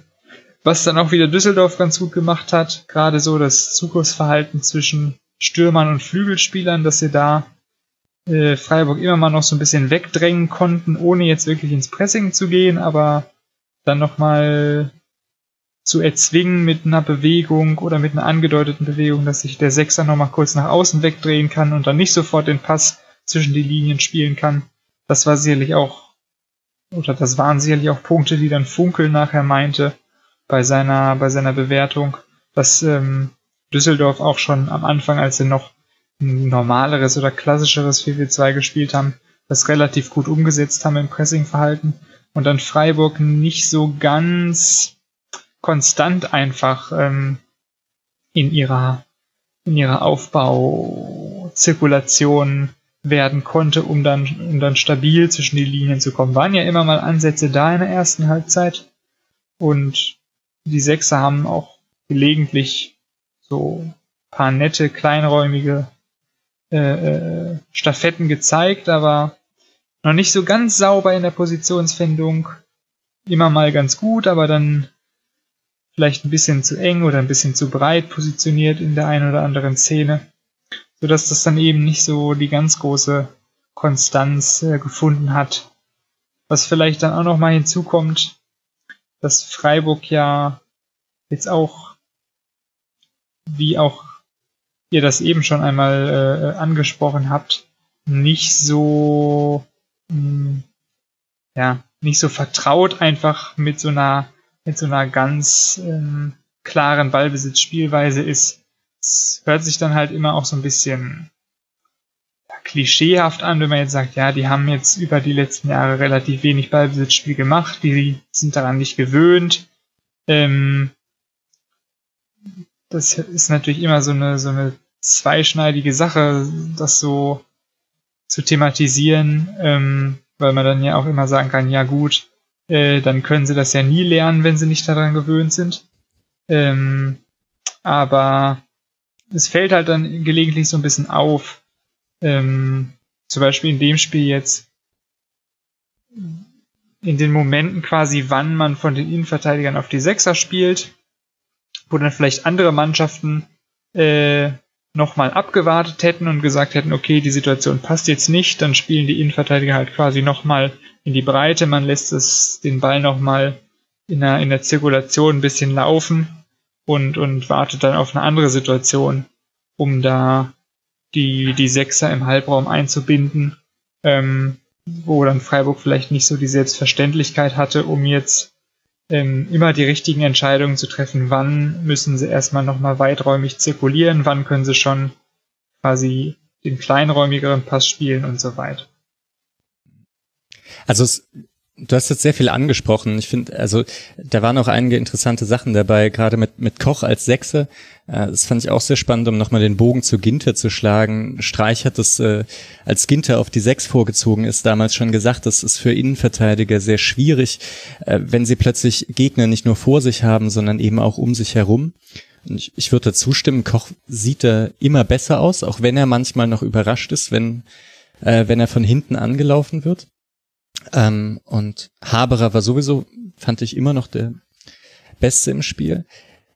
Die Sache mit Franz, dass der so zentral ist, ist, glaube ich, auch, also es ist allgemein stark im Freiburger Spiel angelegt, dass es so ein bisschen asymmetrisch ist. Ähm, einmal, weil Günther eben deutlich weiter vorrückt Mhm. ähm, und daraus ergibt sich so ein bisschen eine Kettenreaktion. Also auch Heinz äh, schiebt dann ein bisschen weiter links raus ähm, und der linke Mittelfeldspieler, mal Franz, mal jemand anders, kann sich dann ein bisschen mehr zurückfallen lassen. Während auf der rechten Seite äh, bei der Gulde spielt, der vielleicht auch nicht unbedingt den besten Spielaufbau hat, meistens noch vom Rechtsverteidiger eben häufig Stenzel unterstützt wird ähm, und dort dann auch viel über den Außenverteidiger so aufgebaut wird. Mhm. Also da ich und mit dem Ballbesitz allgemein nochmal würde ich schon auch sagen, das war jetzt in dem Spiel nicht gut. Äh, ich finde auch, Freiburg hatte eigentlich Ansätze äh, über die Saison hinweg, auch wenn die nie besonders lang waren, äh, oder eben meistens über so 20, 30 Minuten, wenn sie in Rückstand lagen, bei dem das recht gut aussah. Und zwar, also dann zwar sehr vertikal nach vorne gespielt und jetzt nicht so mh, mm, Ballbesitz über den kompletten Platz, aber ähm, dass man eben schon von der, Innen von der Innenverteidigung heraus nach vorne spielt und dann zu Abschlüssen kommt. Was, wie gesagt, jetzt gegen Düsseldorf, einer Mannschaft, die sich schon sehr tief hinten reingestellt hat, eben nicht gelungen ist. Ja. Weil da vielleicht auch ein bisschen wenig Verlagerungen kam, eigentlich immer, wenn Haberer von rechts so weit auf, auf Günther äh, rübergelegt hat, wurde es dann so ein bisschen besser. Äh, aber das war auch so ein Mittel, das mir dann ein bisschen ein bisschen gefehlt hat, äh, leider. Aber mh, mm, ich würde dieses äh, diese 2 zu 0 Niederlagen gegen Düsseldorf jetzt auch nicht zu hoch hängen. Mm, ich finde das prinzipiell ja eigentlich recht gut, äh, dass mhm. Freiburg diese Saison spielt. Ich würde mich auch gerne von der Niederlage so ein bisschen lösen. Ich fand jetzt aber schon interessant, was ihr zum Ballbesitz bei Freiburg gesagt hat und zu den Problemen, die es da gibt. War früher Freiburg nicht die Mannschaft mit Wir wolle de Ball habe? Das ist richtig, aber das bezog sich nie darauf, dass man besonders viel Ballbesitz hat, äh, sondern darauf, dass man keine langen Bälle spielt. Also gerade vor dem, vor dem Zweitliga-Abstand ging es darum, dass man konstruktiv nach vorne spielt. Im letzten Drittel hatte Freiburg auch schon vor, also unterstreicht zumindest, äh, also auch schon vor vier, fünf Jahren nicht lange den Ball, sondern hat dann schon auch versucht, dann im letzten Drittel schnell zum Abschluss zu kommen. Es gab da häufiger so Ballzirkulationen im Aufbaudrittel, geduldig, ähm, um dann irgendwann flach nach vorn zu spielen.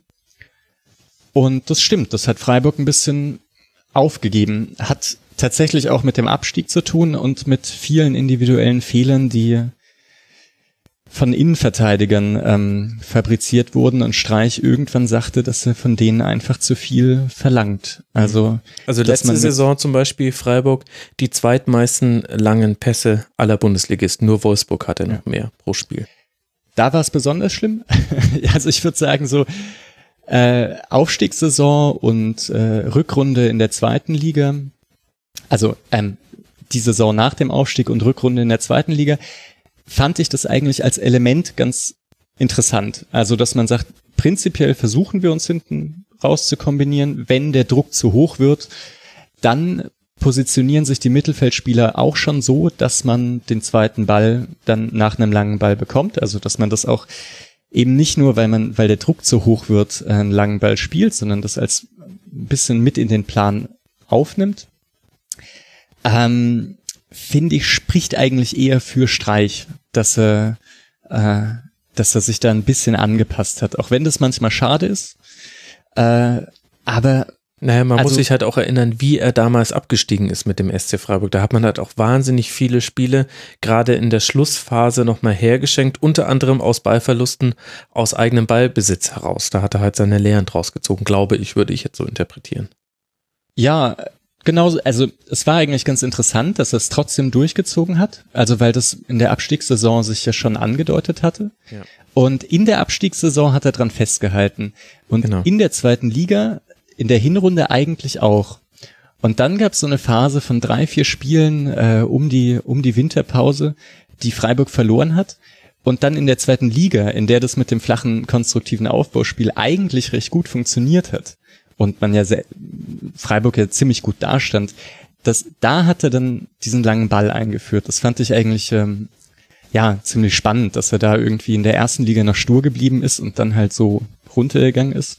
Ähm, ja, dann kam das. Aber also letzte Rückrunde war auch äh, ein Sonderfall. Das ist auch eine Sache, die Streich bei den bei den Pressekonferenzen immer wieder betont viele unfitte Spieler, die man eben trotzdem nicht, nicht auswechseln konnte, weil, weil keine Alternative da war. Äh, eine schlimme Form von manchen Spielern. Es war ja auch wirklich also im letzten Drittel, da kamen ja häufig drei, vier Pässe, also so einfache drei, vier Pässe hintereinander nicht an. Hm, ja, das, äh, das ist zum Glück vorbei. Ja. Aber was glaubst du denn, wo es jetzt dann hingehen soll mit dem SC Freiburg? Also wenn wir zum Beispiel beim Thema, also gegen den Ball ist das ja alles sehr kompakt, ein relativ klassisches 4-4-2, das macht Freiburg tendenziell auch immer gut in den Spielen. Das haben wir ja auch schon ganz am Anfang schon mal kurz erwähnt. Und jetzt haben wir eben das große Thema, was passiert im letzten Drittel. Da fehlt so ein bisschen die Präzision, da fehlt auch manchmal das Positionsspiel, manchmal auch einfach die individuelle Klasse. Aber hat man denn überhaupt die Stürmer, die man aufstellen kann, die auch in so ein Ballbesitzspiel auch quasi im letzten Drittel mit involviert werden könnten, weil zum Beispiel Nils Petersen, er hat ganz, ganz viele Qualitäten, aber eine hohe Passsicherheit ist es zum Beispiel nicht unbedingt.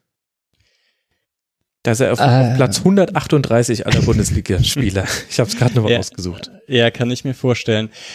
Es stimmt, ja. Nee, Petersen ist tatsächlich auch, ähm, ja, ich denke mal, Streich denkt da schon erstmal auch ein bisschen defensiv. Also Petersen ist ja, ist ja die ganz große Entwicklung von ihm, laufstark und ein guter Pressingstürmer geworden. Ja. Ähm, was tatsächlich also eine Entwicklung in Freiburg ist, war früher so ein reiner Abschlussstürmer. Ähm, ich mh, sehe diesen Entwicklungsschritt vielleicht gar nicht unbedingt in, ähm, dass man da mehr Passsicherheit hat. Also ich glaube, dieses, dass man im letzten Drittel versucht, schnell zu Abschlüssen zu kommen, äh, meistens durch so ganz risikohafte Hereingaben von Günther an, an die Strafraumkante oder ähm, und dann schnell in die Kombination zu gehen. Ich glaube, daran wird weiter festgehalten. Ich glaube, was der große Schritt diese Saison eigentlich ist, ist, dass man deutlich besser auf ähm, Spielverläufe reagieren kann. Und da finde ich es eigentlich äh, sehr interessant, dass Streich hat wohl in der Vorbereitung ähm, Sachen einstudiert, die ich so sehr typisch fände für Leute, die Managerspiele spielen. Ähm, und zwar, jetzt bin ich also gespannt. Hat er auf, auf was war es von kontrollierter Offensive auf Brechstange umgestellt? Das habe ich bei Anstoß immer gemacht, wenn ich hinten gelegen bin. Eben genau das nicht, sondern er hat größtenteils drei Formationen einstudiert. Also Grundlage ist dieses 4-4-2. Äh, es gibt dann ein 5-3-2, bei dem man dann wirklich, wenn man in Führung ist und das absichern möchte, sehr tief steht. Das wurde noch gar nicht so häufig verwendet, aber ähm, und also tief steht und dann den Gegner auf die Außen drängt. Und eben gerade in, in Rückstand auf dieses 3-4-3 umstellen. Und das ist, finde ich, so ein, also es ist mir ziemlich sympathisch, eben zu sagen, man geht nicht auf die Brechstange, man bolzt nicht lange Bälle irgendwie vorne, vorne rein, sondern ähm, man versucht in den letzten 20 Minuten wirklich noch was umzustellen. Häufig ging Stenzel dann auf die Rechtsverteidigerposition. Dieses Mal war es dann eben Kübler, der rausgegangen ist. Koch ist äh, zwischen, äh, Koch ist, oh, ich weiß dann nicht mehr, wer im Zentrum war, Gulde oder Koch, aber ist auch, ist auch egal. Ich glaube, Koch hat sich fallen lassen, aber. Koch hat es dann fallen lassen. Ähm, und das ist eine Formation, die auch wieder ziemlich vielen Spielern entgegenkommt. Also äh, Günther ist, ist ein ziemlich guter Flügelverteidiger, der dann seine offensiven Vorstöße deutlich besser nochmal bringen kann. Ähm, dann Heinz spielt ziemlich gut, dann einen linken Verteidiger, dass er noch ein bisschen mehr Platz hat im, äh, an seinem linken Fuß, um dann entweder einen Diagonalball spielen zu können oder eben äh, langen Pass auf Günther spielen kann. Koch als zentraler Innenverteidiger ist äh, gefällt mir noch besser als als Sechser. Mm, ja, und Franz geht dann häufig äh, auf rechts. Und ähm, das ist dann, glaube ich, auch so eine Sache, dass man eben, wenn man 1-0 in Rückstand steht, dass man dass man noch darauf reagieren kann, dass man dann eben, oder 3-2 wie gegen Stuttgart, dass man das dann mhm. noch aufholen kann. Auch, dass man gegen Augsburg so, so schlecht man da irgendwie in der ersten Halbzeit aussah, in der zweiten Halbzeit dann ja doch rangekommen ist. Mhm. Ähm, und dann, ja, Heinz leider eine sehr unglückliche Aktion im Strafraum hat. Und äh, das gibt dem Freiburger Spiel tatsächlich nochmal was. Und dann mit der Zeit hat Streich das eben schon auch von Beginn an mal spielen lassen. Gegen Bremen mit der Dreierkette ran, ähm, was sehr gut war. Äh, gegen, gegen Dortmund dann eben mit der Fünferkette, aber da waren ähnliche Mechanismen eigentlich da, auch wenn man die eben nur sehr selten gesehen hat, wenn Freiburg ähm, den Ball hatte. Ja, und gegen Bayern hast du es ja schon oft genug beschrieben. Das war eine Umstellung, die Kovac hätte erahnen können, da das schon häufiger passiert ist diese Saison und äh, Bayern aber nicht wirklich damit klarkam, wie, äh, wie Freiburg da stand. Ja. Ja gut, das hat er auch nochmal, wahrscheinlich auch noch untergelagerte Gründe, aber wollen wir nicht immer über dieses 1 zu 1 von äh, Bayern sprechen, reicht ja auch. Okay, ich finde die sportliche Entwicklung von Freiburg haben wir ganz gut umrissen, auch so ein bisschen in den Kontext eingeordnet. Ich hätte noch eine kurze Frage mit Bitte um halbwegs äh, kurze Antwort, damit wir die anderen beiden Spiele noch unterkriegen. Aber was bedeutet denn jetzt äh, das Stadion für den SC, wo es ja jetzt endlich dann auch einen Spatenstich geben wird? Es ist jetzt alles fix. Glaubst du, das ist was, wo man in zehn Jahren dann auch zurückblickt und sagt, das hat den SC Freiburg wirklich nochmal nach vorne gebracht? Oder ist es eher ein, es musste halt jetzt kommen, weil das aktuelle Stadion mit DFL-Auflagen für die erste Liga nicht mehr so wirklich mithalten kann. Man hat da ganz, ganz viele Notlösungen, gerade im VIP-Bereich und was Parkplatzsituationen antrifft und deswegen musste jetzt was passieren. Was glaubst du, was für eine Rolle wird dieses Stadion spielen für den SC? Ich möchte mir nichts aus den Fingern saugen und muss zugeben, dass ich in solchen Themen bei Freiburg leider äh, nicht so viel Bescheid weiß. Also vielleicht muss ich dich da vertrösten auf deinen ähm, Gast dann beim beim Rasenpunkt beim Royal. Äh, Royal. Äh, ich, ich bin da einfach nicht nah genug. Also einmal bin ich nicht nah genug dran und andererseits sind diese ganzen Sachen mit wie steht's um Finanzen und Auflagen und Stadionausbau und so. Ich habe es, es interessiert mich äh, nicht so sehr. Muss das, ist, das ist alles wunderbar, Michael. Mir ist lieber ein Gast, äh, der sagt, du, ich habe meinen Fokus ganz klar auf taktischen Themen, als jemand, äh, der zu allem was sagt. Ich werde genau diese Frage im Royal nochmal so stellen und bin dann gespannt, wie mein Gast dann darauf reagieren wird. Und wir können jetzt dann gespannt gucken, was der SC Freiburg machen wird in den kommenden zwei Heimspielen, äh, zwei Spielen, Entschuldigung. Die sind nämlich durchaus interessant. Zu Hause gegen Hannover 96, den aktuell Tabellen 18. Und wir erinnern uns kurz, der SC steht gerade bei 17 Punkten. Mit einem Dreier aus den nächsten beiden Spielen hätte man 20 Punkte, was ja immer so ein bisschen die magische Grenze ist. Und eben erst dieses Heimspiel gegen Hannover 96 stellt die erste Chance dar, diesen Dreier zu holen und dann ein Auswärtsspiel beim ersten FC Nürnberg. Das heißt, es geht jetzt nacheinander gegen Tabellenplatz 18 und Tabellenplatz 17. Da liegen mögliche Punkte für den SC Freiburg auf der Straße, aber auch die Möglichkeit für die Gegner nochmal aufzuschließen. Und Fortuna Düsseldorf empfängt jetzt zu Hause Borussia Dortmund und dann reist man ebenfalls zu Hannover 96. Das heißt, der Tabellenkeller gibt sich ein Stelldichein in, im Advent und das begibt uns auch die Überleitung zu einem der beiden verbleibenden Spiele, über die wir noch sprechen wollen, nämlich den ersten FC Nürnberg. Der hat schon am Freitagabend Tim gegen Wolfsburg mit 0 zu 2 verloren und Wolfsburg bleibt damit auch im vierten Spiel in Folge ungeschlagen und holt zehn Punkte seit Ende November. Nürnberg dagegen wartet jetzt schon seit neun Spielen auf einen Dreier. Und nach dem Spiel hat man sich dann auch geärgert darüber, dass es eine ausgelassene Chance war, bei diesem Spiel zu punkten. Würdest du das dann aus deiner neutralen Sicht auch so sehen? War da mehr drin für Nürnberg gegen Wolfsburg am Freitagabend?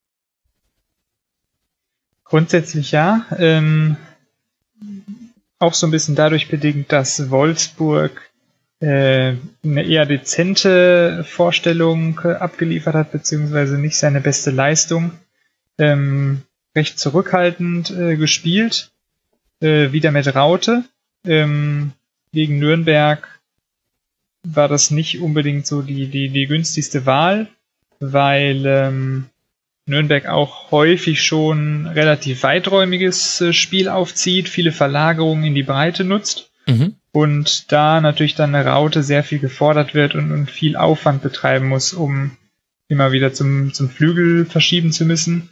Wolfsburg hat das zwar ein bisschen, ein bisschen asymmetrisch auch gemacht, ähm, bisschen angepasst, aber letztlich waren es dann meistens die nominellen Achter, die, die mit nach außen gegangen sind, um da zu verteidigen. Ähm, das war auch erstmal insoweit relativ stabil. Das war jetzt nicht so das zentrale Problem. ähm, weil Nürnberg auch äh, da in der Offensive nicht so eine ganz klare Ausrichtung äh, gefunden hat, was auch so ein bisschen ihre Saison äh, generell prägt, so, so die, die Schärfe im Bewegungsspiel und in der Rollenverteilung geht so ein bisschen ab, ähm, haben da noch nicht so eine optimale Zusammenstellung der, der Einzelspieler einfach gefunden. Das heißt, Wolfsburg war dann in der, in der Restverteidigung zum Strafraum hin, auch mit, den, mit der zentralen Präsenz der Raute schon noch relativ stabil. Mhm.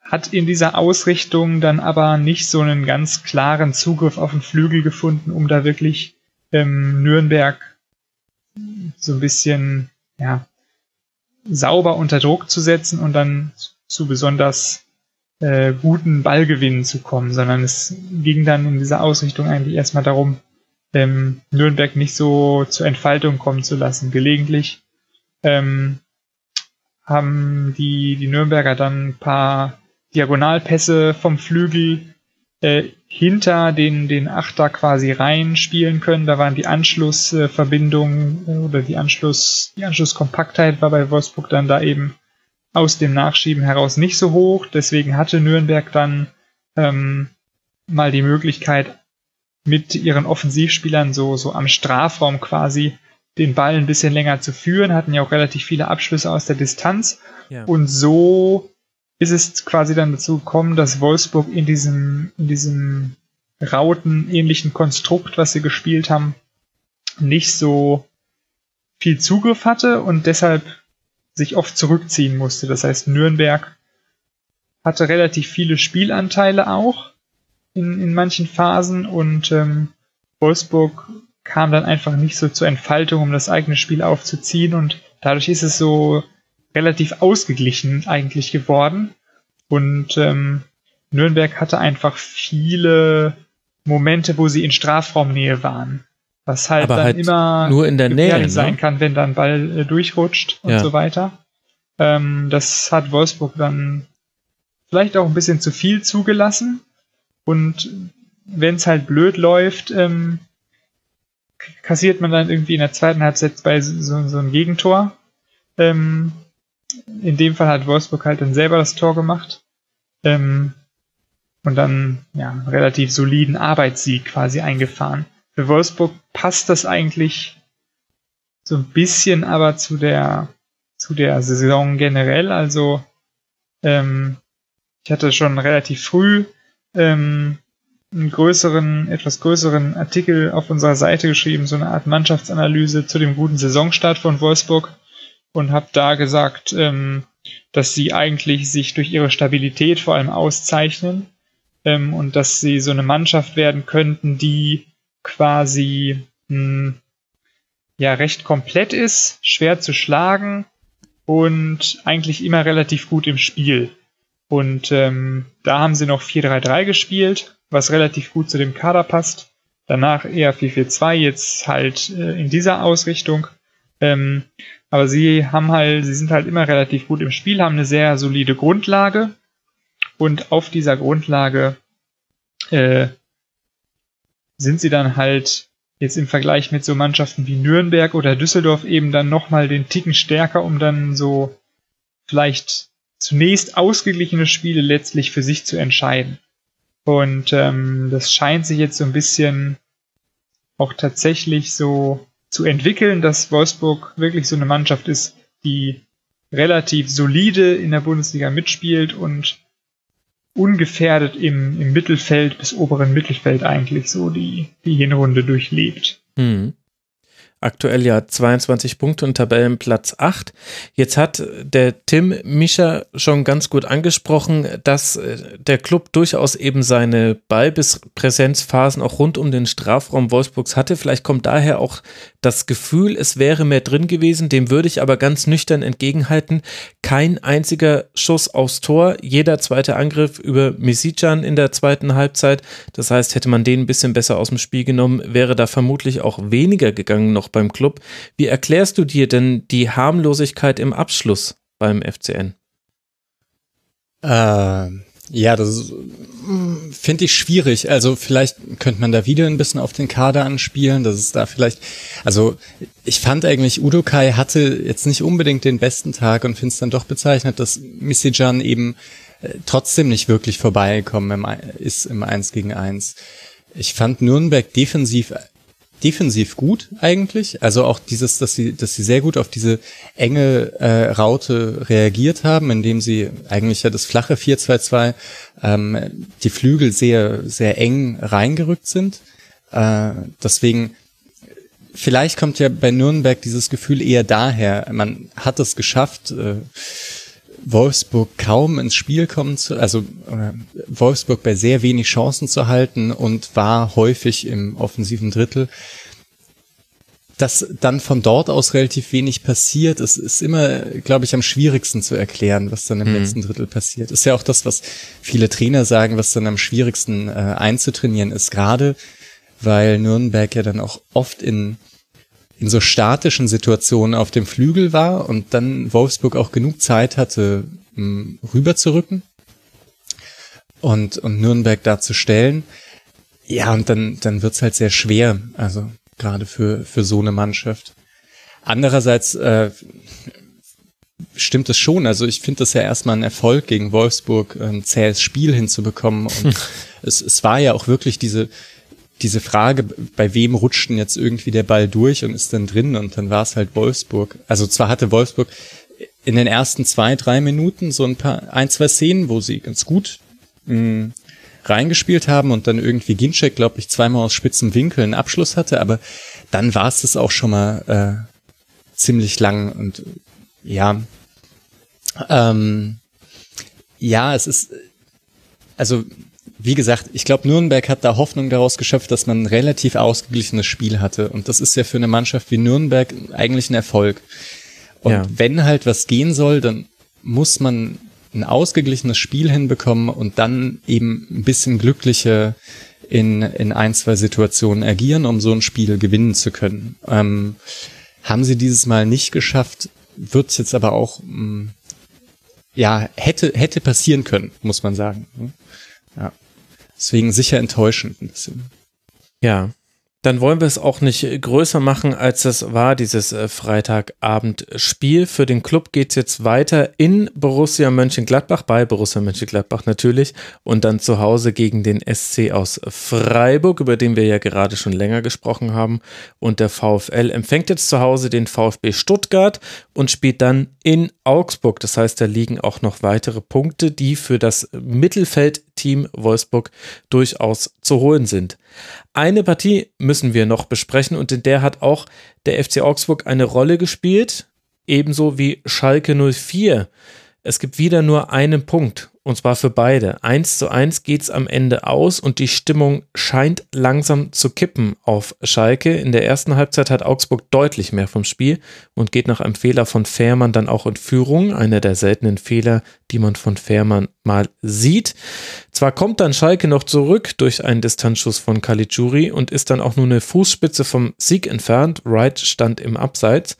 Aber die Probleme im Spielaufbau, Tim, die waren wieder offensichtlich. Kannst du denn eine Entwicklung bei Schalke sehen oder ist so eine Frage vielleicht auch schon ungerecht angesichts der verletzten Problematik, die man eben vor allem in der Offensive hat?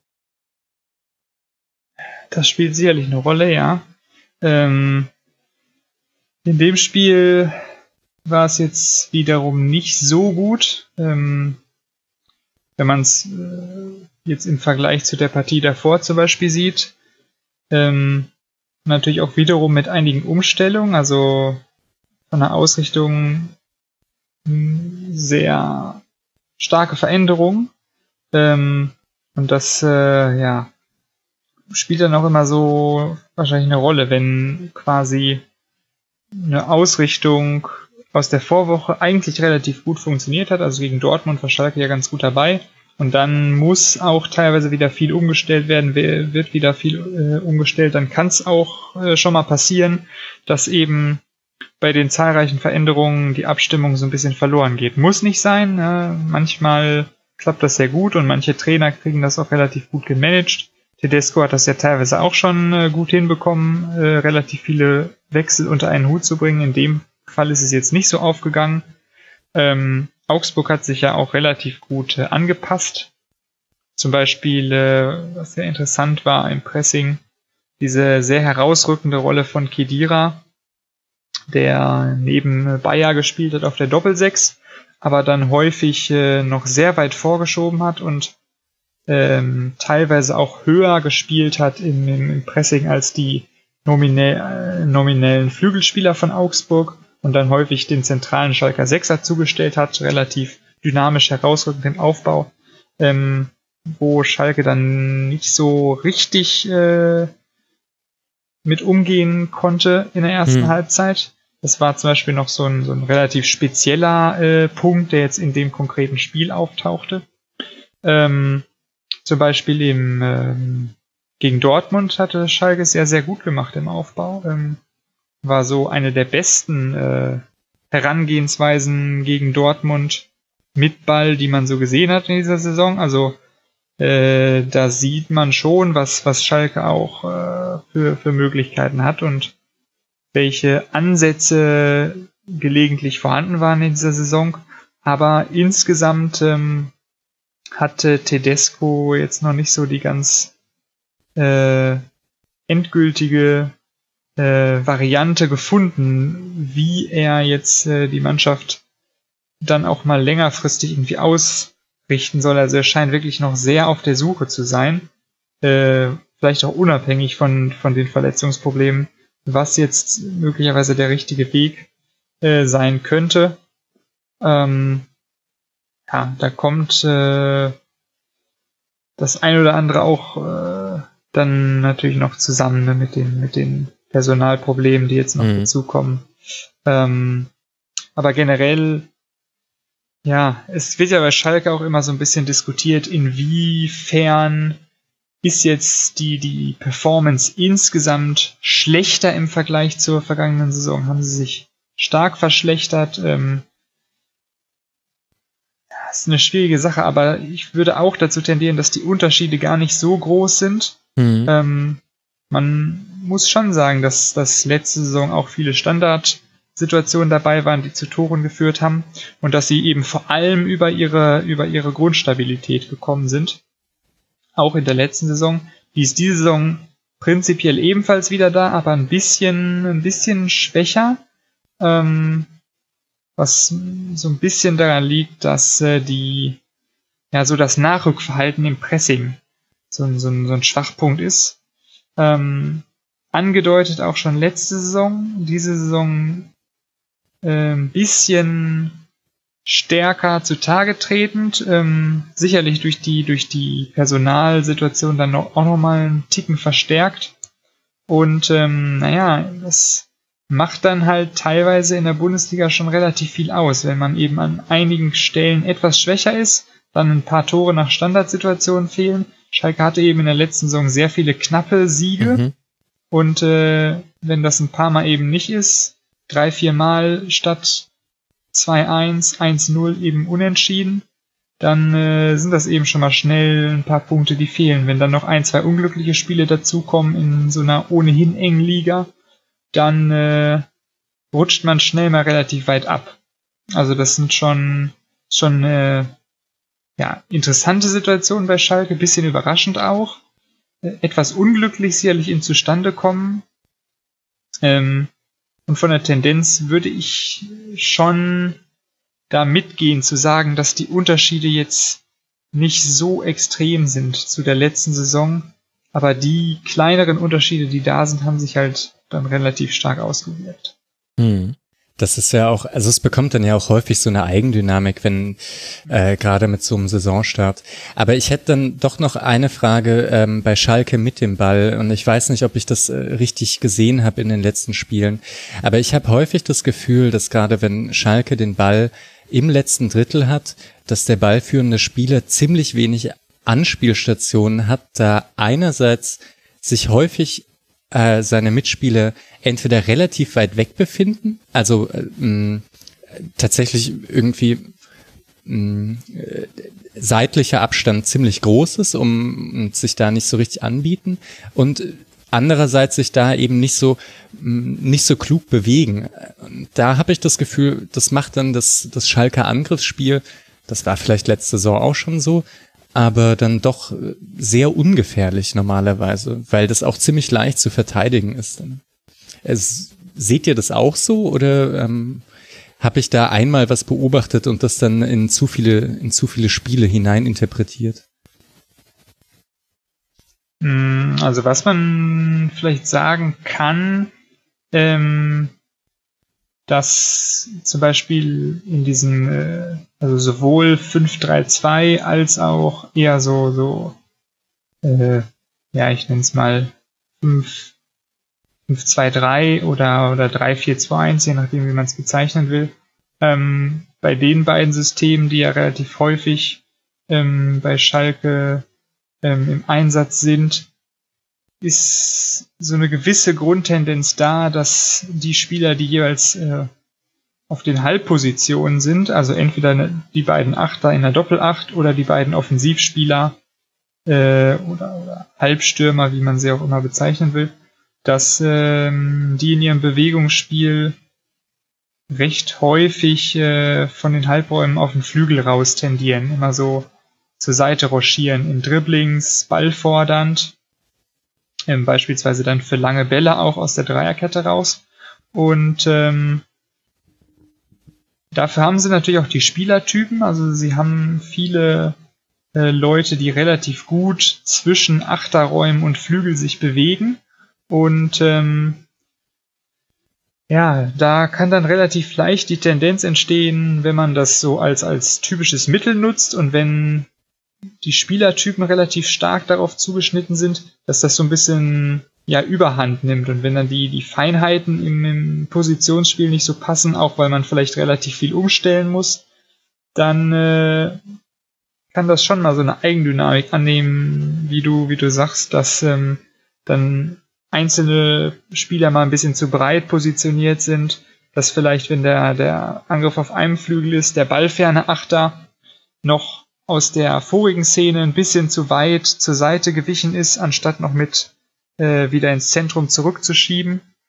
Ähm, also tendenziell äh, würde ich sagen, ist das schon so ein Punkt, der auch mit reinspielt.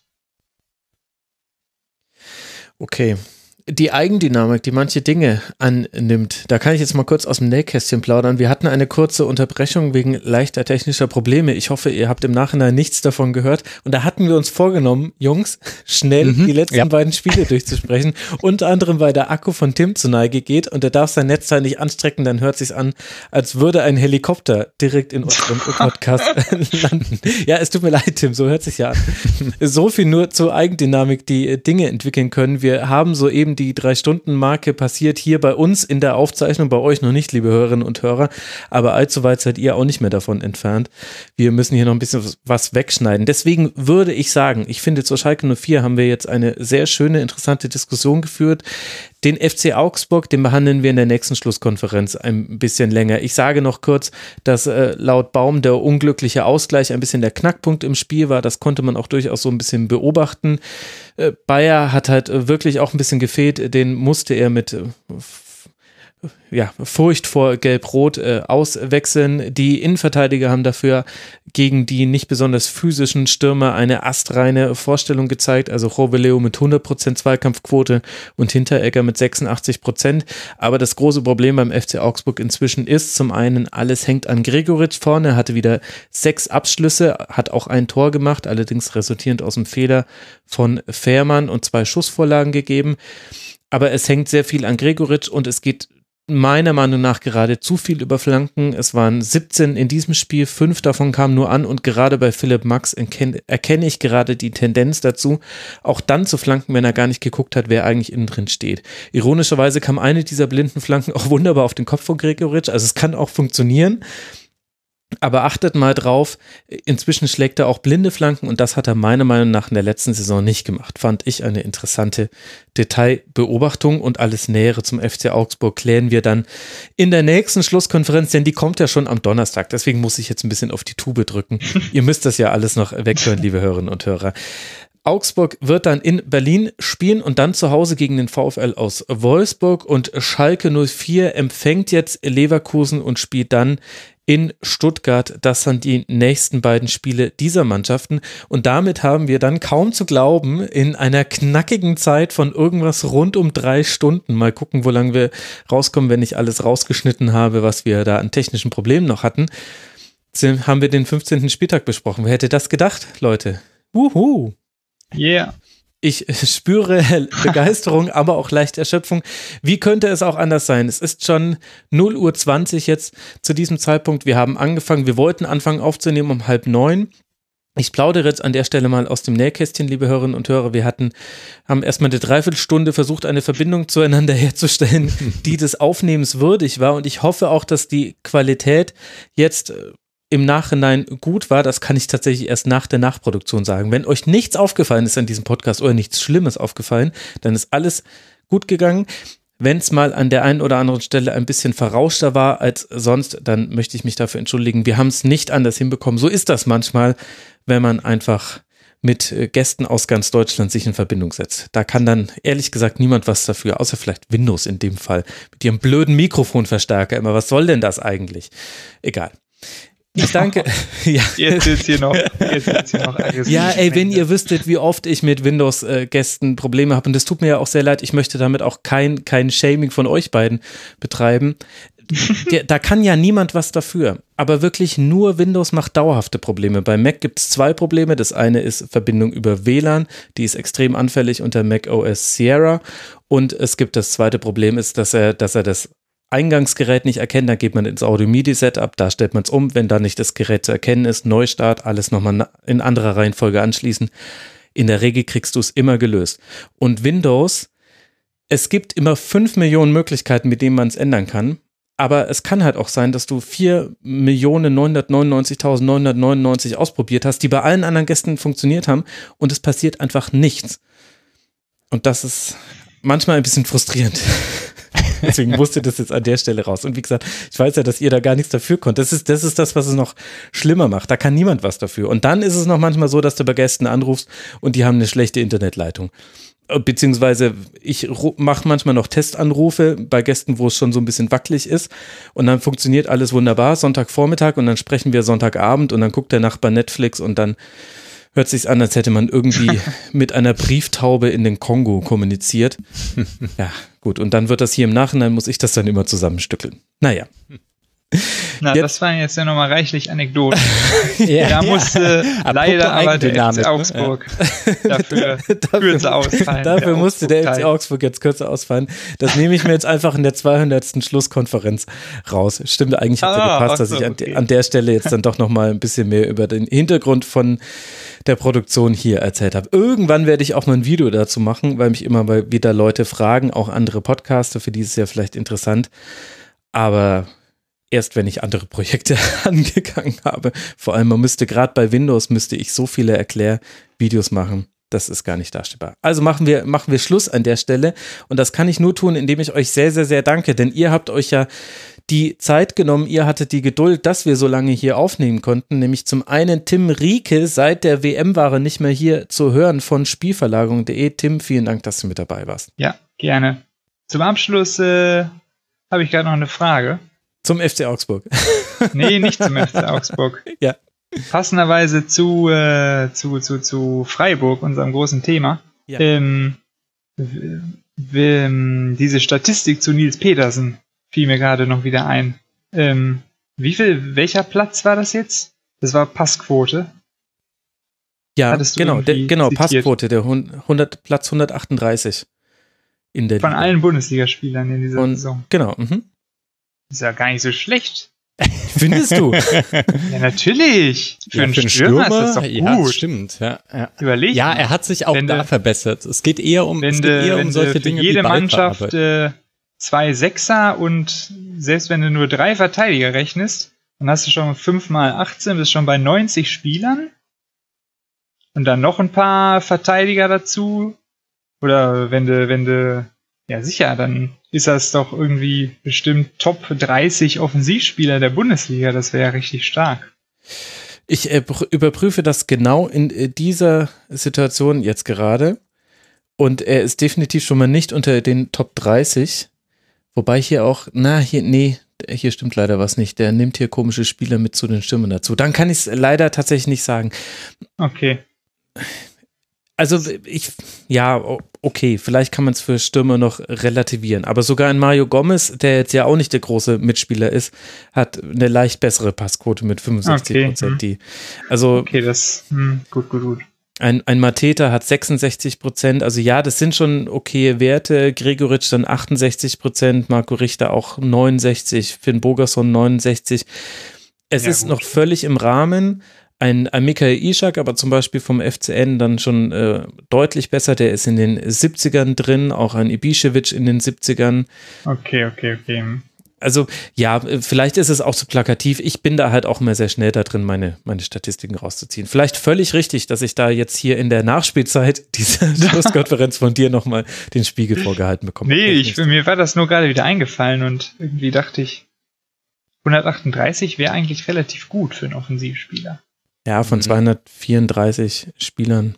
Naja, ja, ja, okay. Lassen wir es. 234 Spieler wurden erst eingesetzt. Äh, sind da in dieser Statistik mit drin. Ich weiß jetzt nicht, was, okay. was da jetzt. Relativ wenig. Hm. Also dann hätten wir jetzt auch tatsächlich noch mit FC Augsburg sprechen können. ja, ja äh, Philipp Max absolut zu Recht blinde Flanken. Äh, ist, äh, ich ich finde die gut. Ich weiß es nicht. Ich ja. bin, da, ja, ja. bin da zwiegespalten. Aber wir beobachten es, äh, der FC Augsburg in keiner einfachen Situation, aber das haben wir vor drei Schlusskonferenzen, glaube ich, ausführlicher thematisiert. Und am Donnerstag verspreche ich euch, liebe Augsburg-Fans, da werden wir dann über Augsburg gegen Hertha so richtig intensiv sprechen. Da habe ich auch das Gefühl, jetzt schon zu wissen, dass sich meine Gäste richtig drauf freuen.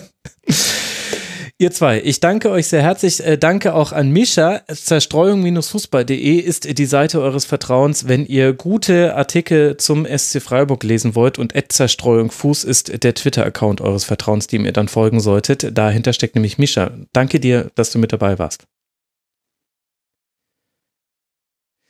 Darauf werde ich zurückkommen. Und euch, lieben Hörerinnen und Hörern, danke für eure Treue. 200 Schlusskonferenzen sind ja auch nur deshalb möglich, weil die 199 davor von irgendjemandem gehört wurden. Sonst hätten wir nicht so eine lange Ausdauer gehabt. Also vielen Dank an euch. Auch vielen Dank für all den Support finanzieller Art. Das hilft uns sehr. Und dann hören wir uns in dieser Woche ja noch so häufig. Mein Gott, es ist, als würde ich mit euch Weihnachten feiern. Macht's gut, ihr Lieben. Bis bald. Ciao.